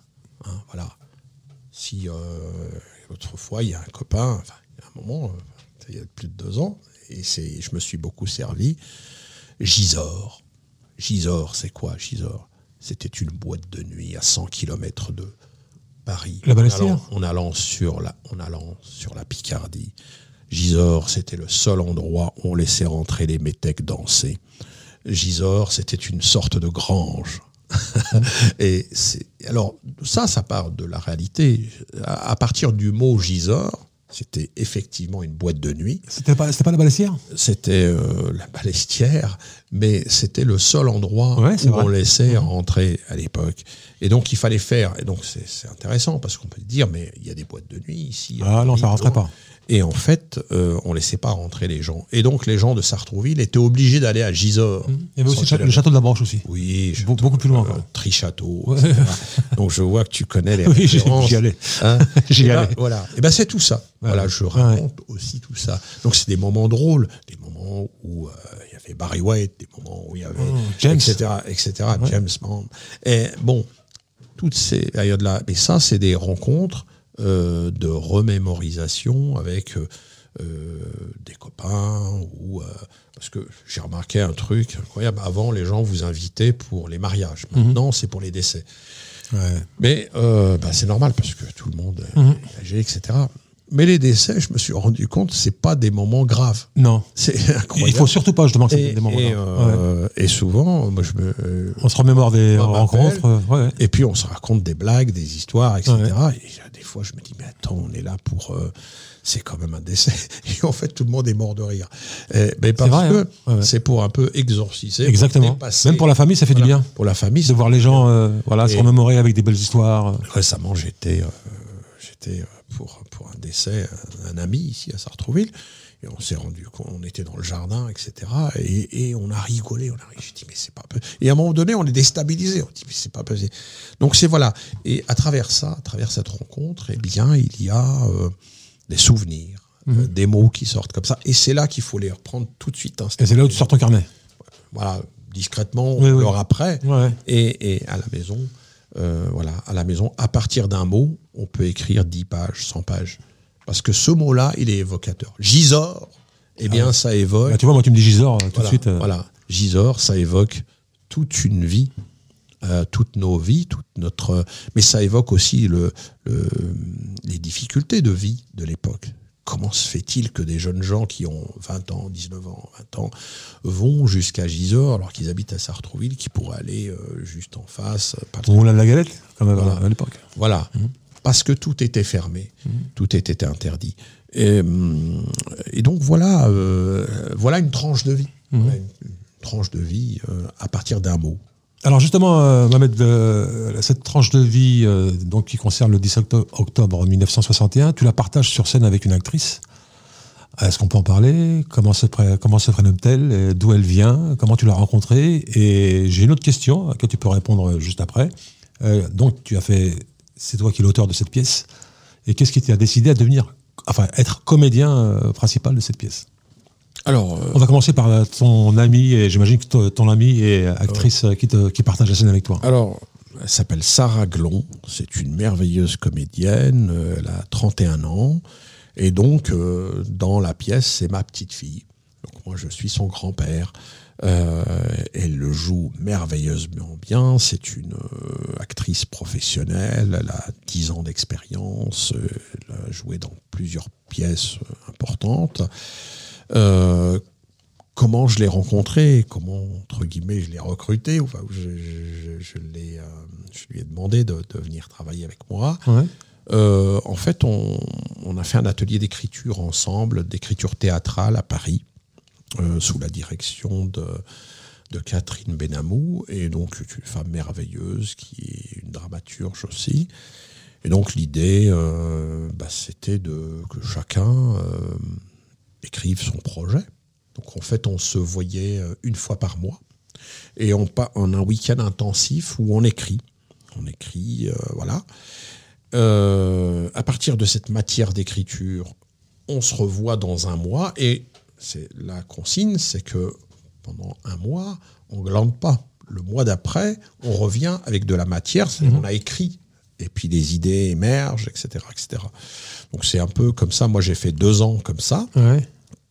où euh, euh, un week-end intensif une fois par mois, entre entre temps une écriture intensive tous les jours euh, pour pouvoir aboutir à quelque chose. Et donc, bah, j'ai réussi à écrire ce, ce texte-là et de manière aboutie. Et quand Sarah, le, à la fin, c'est-à-dire en, en juin 2021, euh, on a présenté nos textes, etc. Euh, Sarah l'a lu avec un autre comédien professionnel et donc euh, elle a été, euh, Ça a coulé de source. elle, a, elle a été éblouie. Elle a dit mais je connaissais pas cette histoire déjà, c'est terrible. Beaucoup ne connaissent pas cette Et, histoire, euh, malheureusement. Voilà, Ouais. beaucoup de Français ne Beaucoup de jeunes, surtout. euh, beaucoup de jeunes.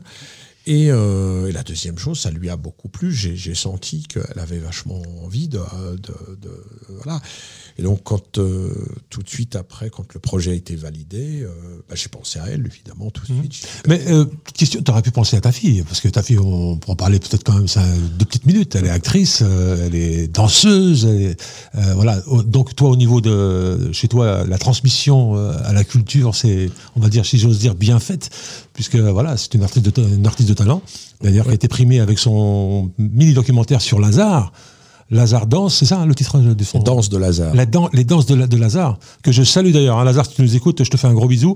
Euh, donc, euh, pourquoi avoir choisi, euh, alors que tu avais ce qu'il fallait à la maison Oh, bah, en Non fait, euh, ça s'est fait. euh, ça c'est une histoire de timing. Et ta fille, elle t'a pas dit, non, Bah, papa, t'aurais pu me prendre euh Non, non, non, je lui ai proposé. Ah, d'accord. Je, je lui avais proposé, euh, mais elle, Elle avait ne pouvait pas. Non, non, parce qu'elle venait tout simplement d'avoir un bébé. Ah, félicitations. Donc, je suis grand-père. Ah, bah, ouais, félicitations. Louisa est née euh, cet été. Et donc, euh, bah, elle ne pouvait pas être. euh, voilà, au fond. On l'a reçu d'ailleurs à Radio Axe, hein, pour plusieurs, avec des spectacles avec le Donc, CDM. elle, elle continue. Voilà. Donc, elle, elle a eu. voilà. Donc, et du coup, c'était.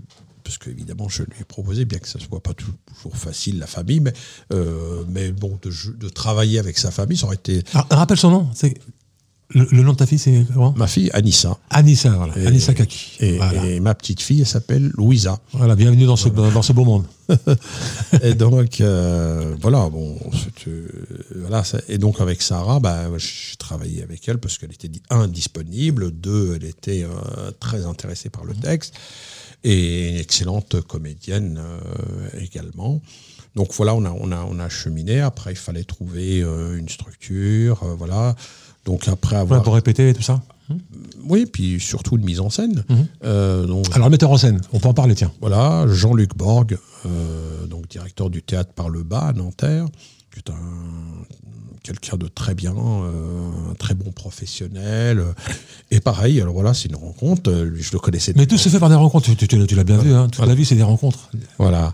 Donc lui, euh, je le connaissais depuis longtemps, mais on n'avait jamais travaillé ensemble. Et donc il m'a demandé, quand je lui ai parlé du projet, Il m'a demandé de lui envoyer euh, le texte. Je lui ai envoyé, il l'a lu, euh, il a passé une nuit dessus.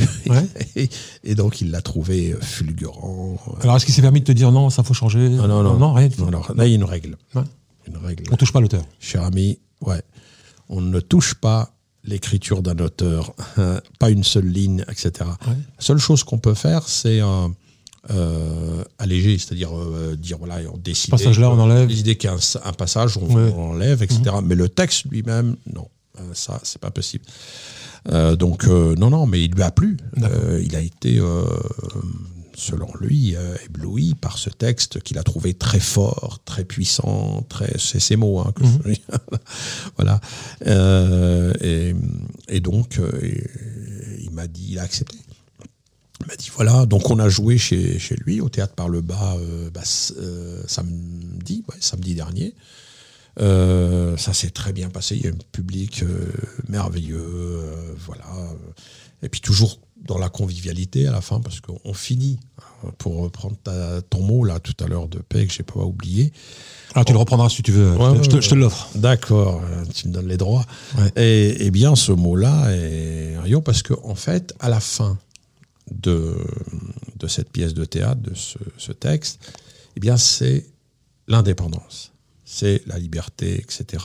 Il n'y a pas de perdant, il n'y a pas de gagnant. Mhm. C'est simplement l'émancipation. L'émancipation. Et c'est surtout euh, la fête.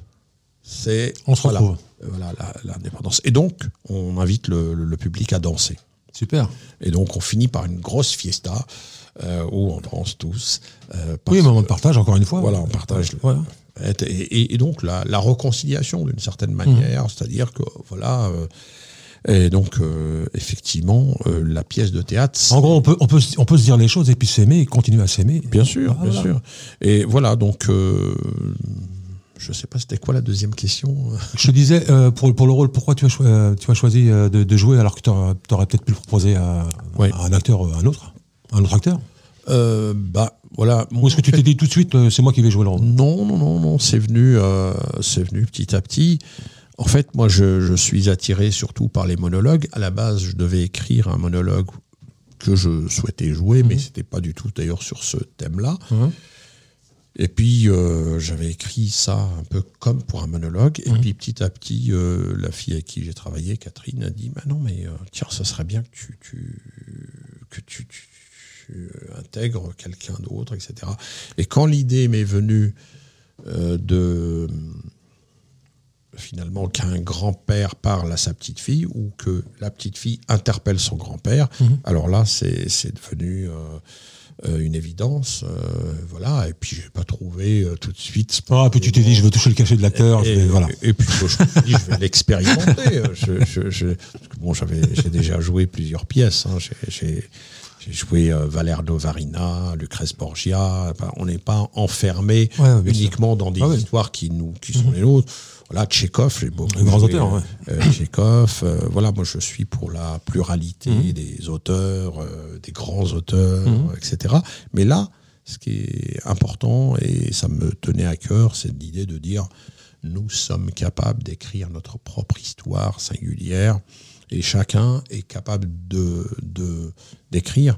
D'ailleurs, une grande dame auquel je me réfère souvent, c'est celle qui a créé euh, les CMEA, Gisèle de Failly. Elle disait cette phrase merveilleuse tout être humain peut réussir s'il le désire. Donc la question du désir est extrêmement importante. Si quelqu'un a du désir pour faire quelque chose, qui a envie de faire quelque chose, c'est pour ça qu'il ne faut pas briser mmh. les rêves de la jeunesse. Les jeunes, ils sont, euh, quand ils ont envie de faire quelque chose, il faut qu'ils puissent l'expérimenter. Et donc la question du désir, elle est intimement liée avec euh, l'écriture. Et euh, sans désir, on peut rien faire dans la vie on peut pas faire aucun projet si on n'a pas envie de faire un truc. Si hmm. dans le matin vous vous levez comme ça, puis un jour, tiens, j'ai envie de faire ça. Et eh ben c'est ça qui est, qui est un enjeu. Alors l'autre question, c'est comment est-ce qu'on suscite le désir? Eh bien, c'est euh, justement en charbonnant. Je pense que c'est en permettant aux jeunes de pouvoir euh, expérimenter plusieurs choses. Et donc l'expérimentation, moi je suis pour ça, expérimenter, susciter le désir. Et c'est pour ça que les théâtres dans les villes, euh, les conservatoires. C'est des mines d'or tout ça. Comme chez toi. C'est des mines d'or. ouais. cette- ce lieu de musique merveilleux là. ici. Merci. C'est un lieu qui est important parce que non seulement il, il aide euh, à, à créer quelque chose, mais il aide surtout à susciter le désir. C'est-à-dire que quand on rentre dans ce lieu-là, on voit des, on voit que c'est beau, on voit la couleur. Moi, j'étais jamais rentré, c'est la première fois que je rentre ici, et je me dis, bah, c'est un lieu digne, parce qu'il faut des lieux dignes. Mhm. Il faut arrêter de, de bricoler avec euh, du n'importe quoi, avec du carton, etc.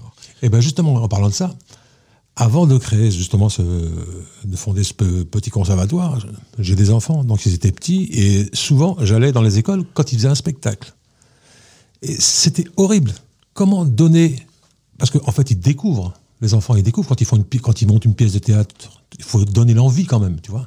Euh, donc j'allais voir mes enfants qui avaient préparé une pièce de théâtre ou un petit truc de danse, etc., etc. Mais je voyais toujours.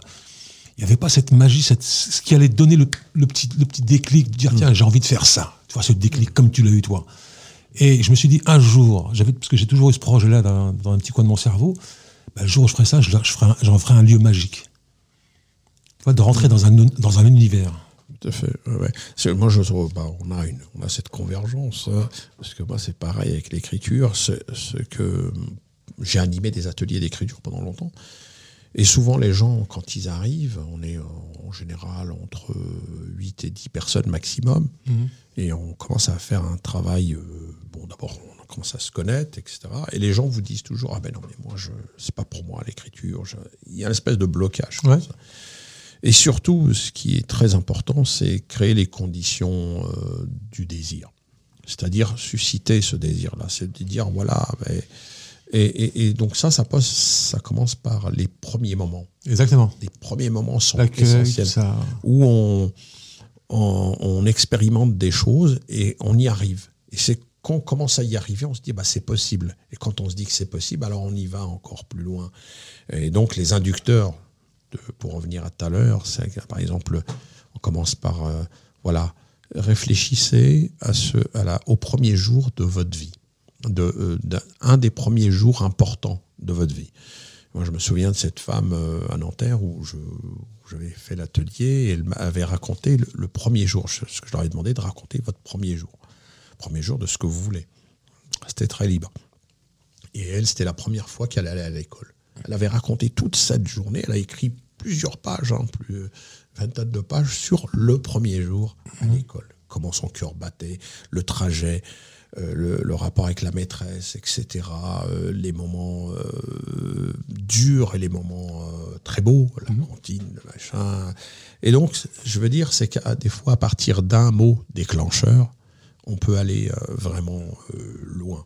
Et donc c'est pour ça que bah ouais, il faut continuer à susciter le désir. Et dans les quartiers populaires, il faut accompagner le désir, il faut le susciter, il faut, faut euh, euh, permettre aux, aux gens, parce que moi, je, je vais vous dire, euh, tout ce que je fais là, c'est pour permettre à ceux qui n'ont pas la possibilité de le faire, de pouvoir le faire. Et, ce- et donc, euh, ça vient pas comme ça. Ça vient par, bah, grâce à votre radio, là, par exemple, fait d'en parler. Merci. Ça vient euh, en faisant euh, tout simplement des projets, hein, des ateliers d'écriture que je vais reprendre bientôt. Et ça vient par euh, l'exemplarité, parce que on- vous ne pouvez pas faire quelque chose. Vous ne pouvez pas dire, c'est comme les parents qui disent, fais ce que je dis, ne fais pas ce que je fais. C'est pas possible, ça, ça marche pas. Ce qu'il faut, c'est la question aussi de l'exemplarité. C'est quand vous êtes vissé sur une chaise pendant 4 heures, 5 heures en train d'écrire, bah, ceux qui vous regardent, ils disent Ah, euh, il charbonne. Et c'est pas tombé du ciel. Parce que souvent, la représentation, c'est de dire l'artiste, quoi, qui tombe du ciel, il va écrire comme ça. Non, non, non. On Ouais, c'est un, peu- écrit c'est un pas. peu le même problème avec les, avec les artistes chanteurs, des groupes musiciens. Oh, oh, vous vous éclatez. Vous, Faut répéter. Oh, euh, Voilà. ça s'amuse, donc il n'y a pas de travail. Si, il y a beaucoup, beaucoup de travail. On répète, Beaucoup de travail. euh, on répète mille fois euh, la même scène pour que ça puisse être euh, parfait à un moment donné. Mhm. Et c'est jamais parfait, c'est toujours en devenir en vérité, même l'écriture. Là, mon texte euh, que j'ai clôturé fin juin, je pourrais- si je le reprends tous les jours, j'ai envie de, de- le transformer, d'ajouter, etc. Tu sais que c'est comme Charles Aznavour qui écrivait ses textes et des fois il abandonnait le texte et il revenait des années plus tard dessus parce qu'il il faisait un blocage. Et c'est ça qui est aussi qui suscite l'envie, Ouais. c'est ça qui est merveilleux. il y a un petit peu cette douleur, un petit peu, c'est cette douleur aussi quelque part. Et puis ça nous démange. Ouais, ça démange. Ça, ça démange. Je, les jours, je dis, ah, si je- Et puis bon, je me suis. Heureusement qu'il y a des règles. Je me suis fixé comme règle, je n'y toucherai pas. Mais par contre, parce que je peux en parler, parce que je suis comme plein- j'écris, j'écritouille, on va dire. J'invente un mot. J'écritouille euh, mes, mes textes de chansons. Mais une fois que le texte est terminé, qu'on en est content, quelle satisfaction. Oui, c'est vrai. Bah, un- Quelle satisfaction. C'est incroyable. Et euh, parce que moi, avant, j'écrivais beaucoup en anglais, tu vois. Donc euh, les textes en anglais, ils sont pas. Voilà, tu peux parler de, de, de- de la pluie, du beau temps. euh, mais quand tu écris en français, euh, voilà, tu as des choses à raconter. Tu as, tout le temps envie de raconter des choses qui viennent de toi, tu vois. Et euh, la première fois que j'écris un texte en français, petite chansolette, tu vois, j'étais heureux comme tout. Encore plus heureux que le- la musique que j'avais composée. bah, C'est incroyable. C'est les ressorts de cette merveilleuse langue française. Ouais, bah, c'est une d'une richesse, d'une richesse incroyable et, incroyable. et des, des- des possibilités. Qu'à Avec une langue avec, avec laquelle on peut beaucoup argumenter. Absolument. Hein? Et puis, faut dire aussi une chose à vos auditeurs, c'est euh, beaucoup le savent, l'écriture est intimement liée avec la lecture. C'est la nourriture dont je parlais tout à l'heure, c'est la nourriture des rencontres, bien sûr, la rencontre des lieux de mémoire, etc. À chaque fois qu'on croise quelqu'un, il nous dit quelque chose. Mais pas seulement, c'est aussi la lecture. La lecture est une nourriture importante qui, qui va aider à développer l'imaginaire, à développer, à faciliter les choses. Et puis les styles entre euh, Proust, Céline, euh, Flaubert, euh, voilà, euh, convoquer tous ces grands auteurs hein, euh, qui, euh, qui sont importants, euh, qui sont quelque part dans, dans la tête. Disons. Oui, alors, le, le- le corps a besoin de se nourrir, mais le cerveau aussi a besoin de se Ouais. nourrir. Mais c'est. Alors, là, tu, tu, tu abordes une autre chose Ah oui. intéressante. Euh, et on pourrait parler toute une nuit. Il faut, le donner, il faut lui donner un petit peu pour qu'il Mais- puisse. mais le- L'écriture, c'est aussi le corps. Ah oui, je suis d'accord avec toi. Ben, Il n'y a pas d'écriture sans corps. Mhm. Ça n'existe pas. ça. L'écriture, comme dirait euh, André Leroy à Gourouan, euh, c'est le geste et la main, hein, c'est le prolongement. C'est le prolongement. ouais. Et, et donc, euh, le cerveau, euh, voilà, avec la main, le corps, tout, tout, tout est engagé. C'est un engagement total. Total, ouais. Total. Ouais. Il n'existe pas de, de trucs euh, de demi-pas, comme on dit. La vie, c'est ça. La vie, c'est un engagement total. Voilà. Et l'art, c'est un engagement total. L'écriture, c'est un engagement total. Euh, le théâtre, c'est pareil. Si on s'arrête, si on se dit, ah bah, on- si on est radin.com, ça marche pas. faut pas être radin. hein, parce que quand on est radin, les trucs. Ouais, non, voilà. faut donner, faut non, non, faut, faut, Ouais. voilà faut se livrer. Faut donner, Ouais. donner ce qu'on peut, le maximum de ce qu'on peut donner euh, dans l'écriture, voilà. Et, et à un moment donné, il faut clôturer parce que sinon, on, on finit jamais. Ouais. C'est pour ça que l'écriture, a. Surtout quand on est tenace comme toi. Merci. Ah oui, c'est mais, vrai. mais, euh, On, on a tellement envie de bien faire qu'on a envie de recommencer, de recommencer, de recommencer, de recommencer. et à un moment donné, il faut le clôturer et puis il faut le donner à lire à d'autres. Parce que ça, c'est important, les retours. Mhm. Ah, voilà, euh, ou quand c'est lu par d'autres, et puis des fois, on, voilà.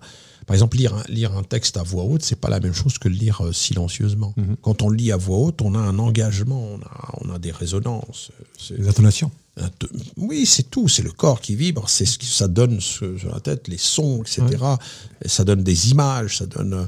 euh, c'est pour ça que le théâtre c'est merveilleux parce qu'on on livre tout ça. On livre un texte, on livre du sens, on livre de, de l'émotion, euh, euh, mais aussi des images, des images importantes. Quoi. Un mot, hein, par exemple. euh, je sais pas moi, euh, quand je parle de Lambert, par exemple, Lambert, Lambert, le mari de Zora. Alors, tu sais ce qui c'est Lambert, le mari de Zora? Je ne dirai pas qui c'est, mais je, je- ça fait référence surtout Lambert à l'usine Lambert qui existait Ah oui. euh, à Sartrouville. Et l'usine Lambert, là-bas, il y avait beaucoup d'Algériens qui travaillaient au ciment de Lambert. Ouais. hein.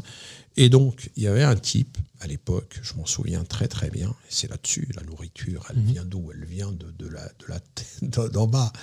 Eh bien, il y avait un type qui travaillait tout le temps, euh, qui a travaillé pendant plus de 30 ans chez, chez Lambert.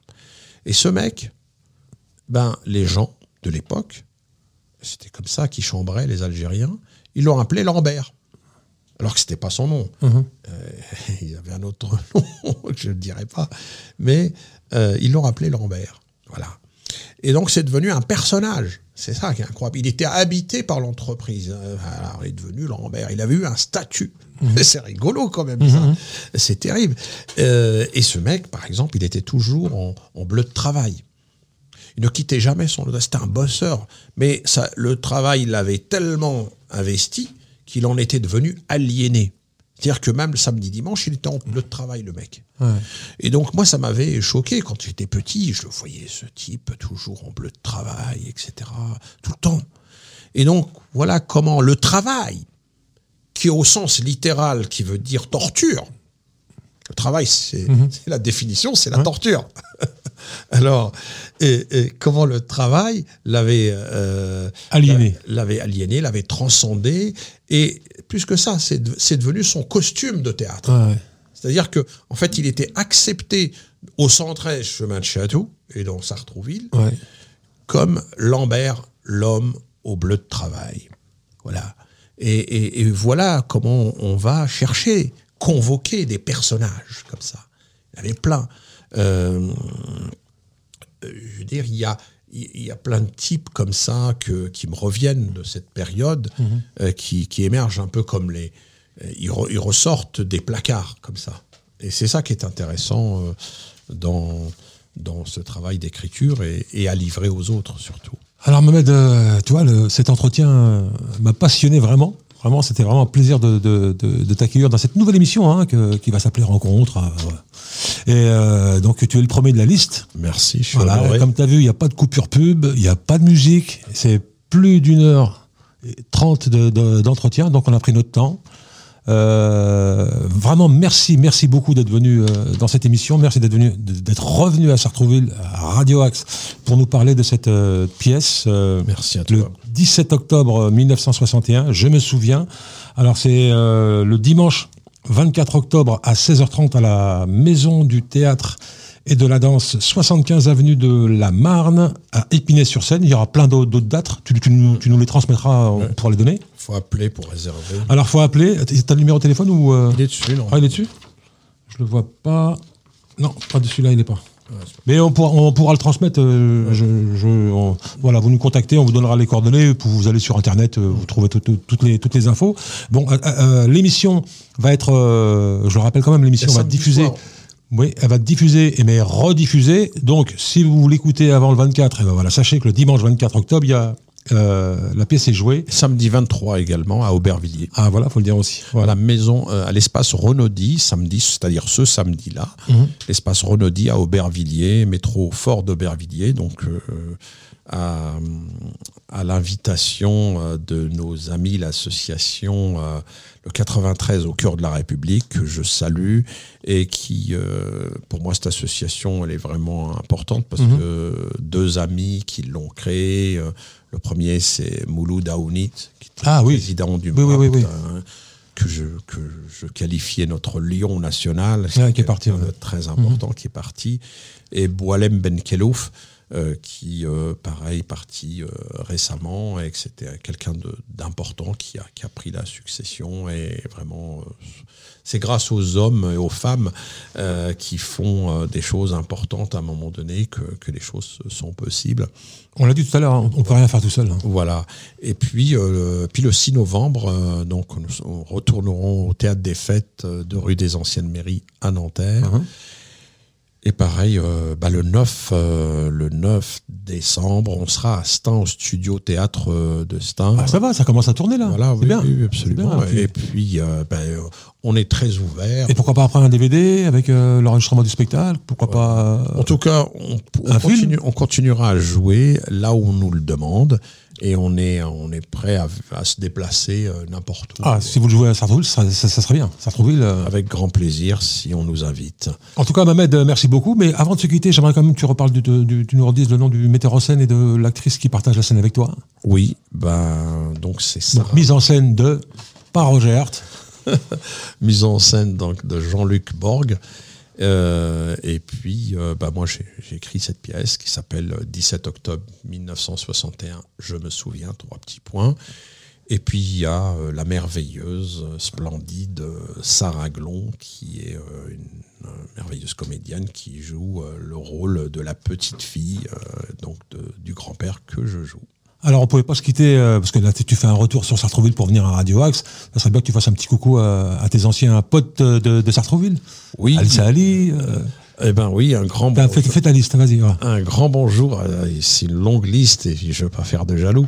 Évidemment, tous les amis de Shabab, ouais. euh, tous ceux qui ont créé Shabab, tous ceux qui continuent à euh, à Shabab, euh, évidemment, tous mes copains, euh, les Pouakas, les Saali, euh, la liste est longue, longue, longue, longue. donc, tous mes amis, de, évidemment, que je n'ai jamais oublié, que je n'ai jamais quitté, et que, et que j'invite à venir voir la pièce de théâtre. Ah ça serait bien, ça. Dans, là où on va la jouer, mais aussi, j'espère, si, qui crée les conditions de la réussite pour qu'on puisse la jouer ailleurs, et si ben, si euh, on a une invitation à, Sartrouville, bien sûr. Ah, ça serait bien. Nous l'honorons. En tout cas, nous on en parlera en tout cas, Radio Axe. On va en parler. Et puis, euh, je voulais dire, euh, ça serait bien que tu viennes, oui, effectivement, déjà jouer la, jouer la pièce à, Sartrouville. Mais moi, je pensais à un truc qui serait pas mal, parce que c'est toi qui m'en donne l'idée là, c'est de faire une émission, un de ces quatre, sur Radio Axe, avec des potes qui vont se remémorer les souvenirs d'enfance, leur vie à Sartrouville. Ce serait pas mal, ça. Bah, avec, avec grand plaisir, d'autant que j'ai... Euh, la rue d'Anam, euh, tout, ça, tout ça, ça bien. Centrale chemin de château. Bah oui. Euh, mais aussi le vieux pays, je pense à Hameau, je pense à toute la bande, à oui, qui écrit là aussi. Qui, qui, écrit aussi. D'ailleurs, il te passe le bonjour. Ouais, ouais, je, l'ai eu au téléphone avant-hier. Je le salue, c'est aussi un... Il va venir nous présenter son nouveau livre. Un ami. Euh, et puis tous les, tous les potes, bien sûr, parce que je, le prolongement de, de ce texte de théâtre, puisqu'il y a plusieurs euh, personnages, etc., euh, si j'ai l'énergie, si ben je, je, je, tenterai de faire un roman. Mmh. là-dessus et dans lequel il y aura évidemment une pluralité d'acteurs qui que sont tous ces amis qui m'ont. Oh, le roman, c'est pas mal, hein, c'est bien le roman. Il bah, faudra revenir, Mamed. Voilà, donc on va continuer le travail d'écriture, le travail du savoir, et je finirai par cette phrase, si vous le permettez, la seule qui donne de l'espoir. Exister, c'est résister. Bravo. C'était un immense plaisir. Franchement, j'ai partagé, là, j'ai pas vu le temps passer, je me suis régalé avec toi. Euh, tu reviens quand tu veux, c'est pas une formule de politesse, hein. c'est vraiment tu reviens quand tu veux. Euh, j'espère que cette euh, nouvelle émission vous a plu, elle sera rediffusée hein, plusieurs fois hein, sur, sur Radio Axe, mais on va en profiter au maximum. Donc voilà, si vous désirez, vous, passer dans cette émission, n'hésitez pas à nous contacter via le mail de Radio Axe radio.acs78.gmail.com. Vous avez un bouquin, vous avez fait des belles choses. Voilà, vous avez un parcours euh, atypique. Euh, n'hésitez pas à nous contacter. Euh, bah, on se refait un entretien sympa. J'espère aussi sympa que celui que je viens de passer avec euh, Mohamed Kaki. Transmets mes félicitations à ta fille pour cet heureux événement. Merci beaucoup. J'ai passé un moment agréable, vraiment très bien. Merci, beaucoup. Merci à toi et au plaisir. Et puis un grand bonjour à tous les Sartrouvilloises et Sartrouvillois. Euh, que je porte dans mon cœur. Alors c'était uniquement sur Radio Axe. Merci beaucoup. Ciao ciao. Reste à l'écoute de Radio Axe.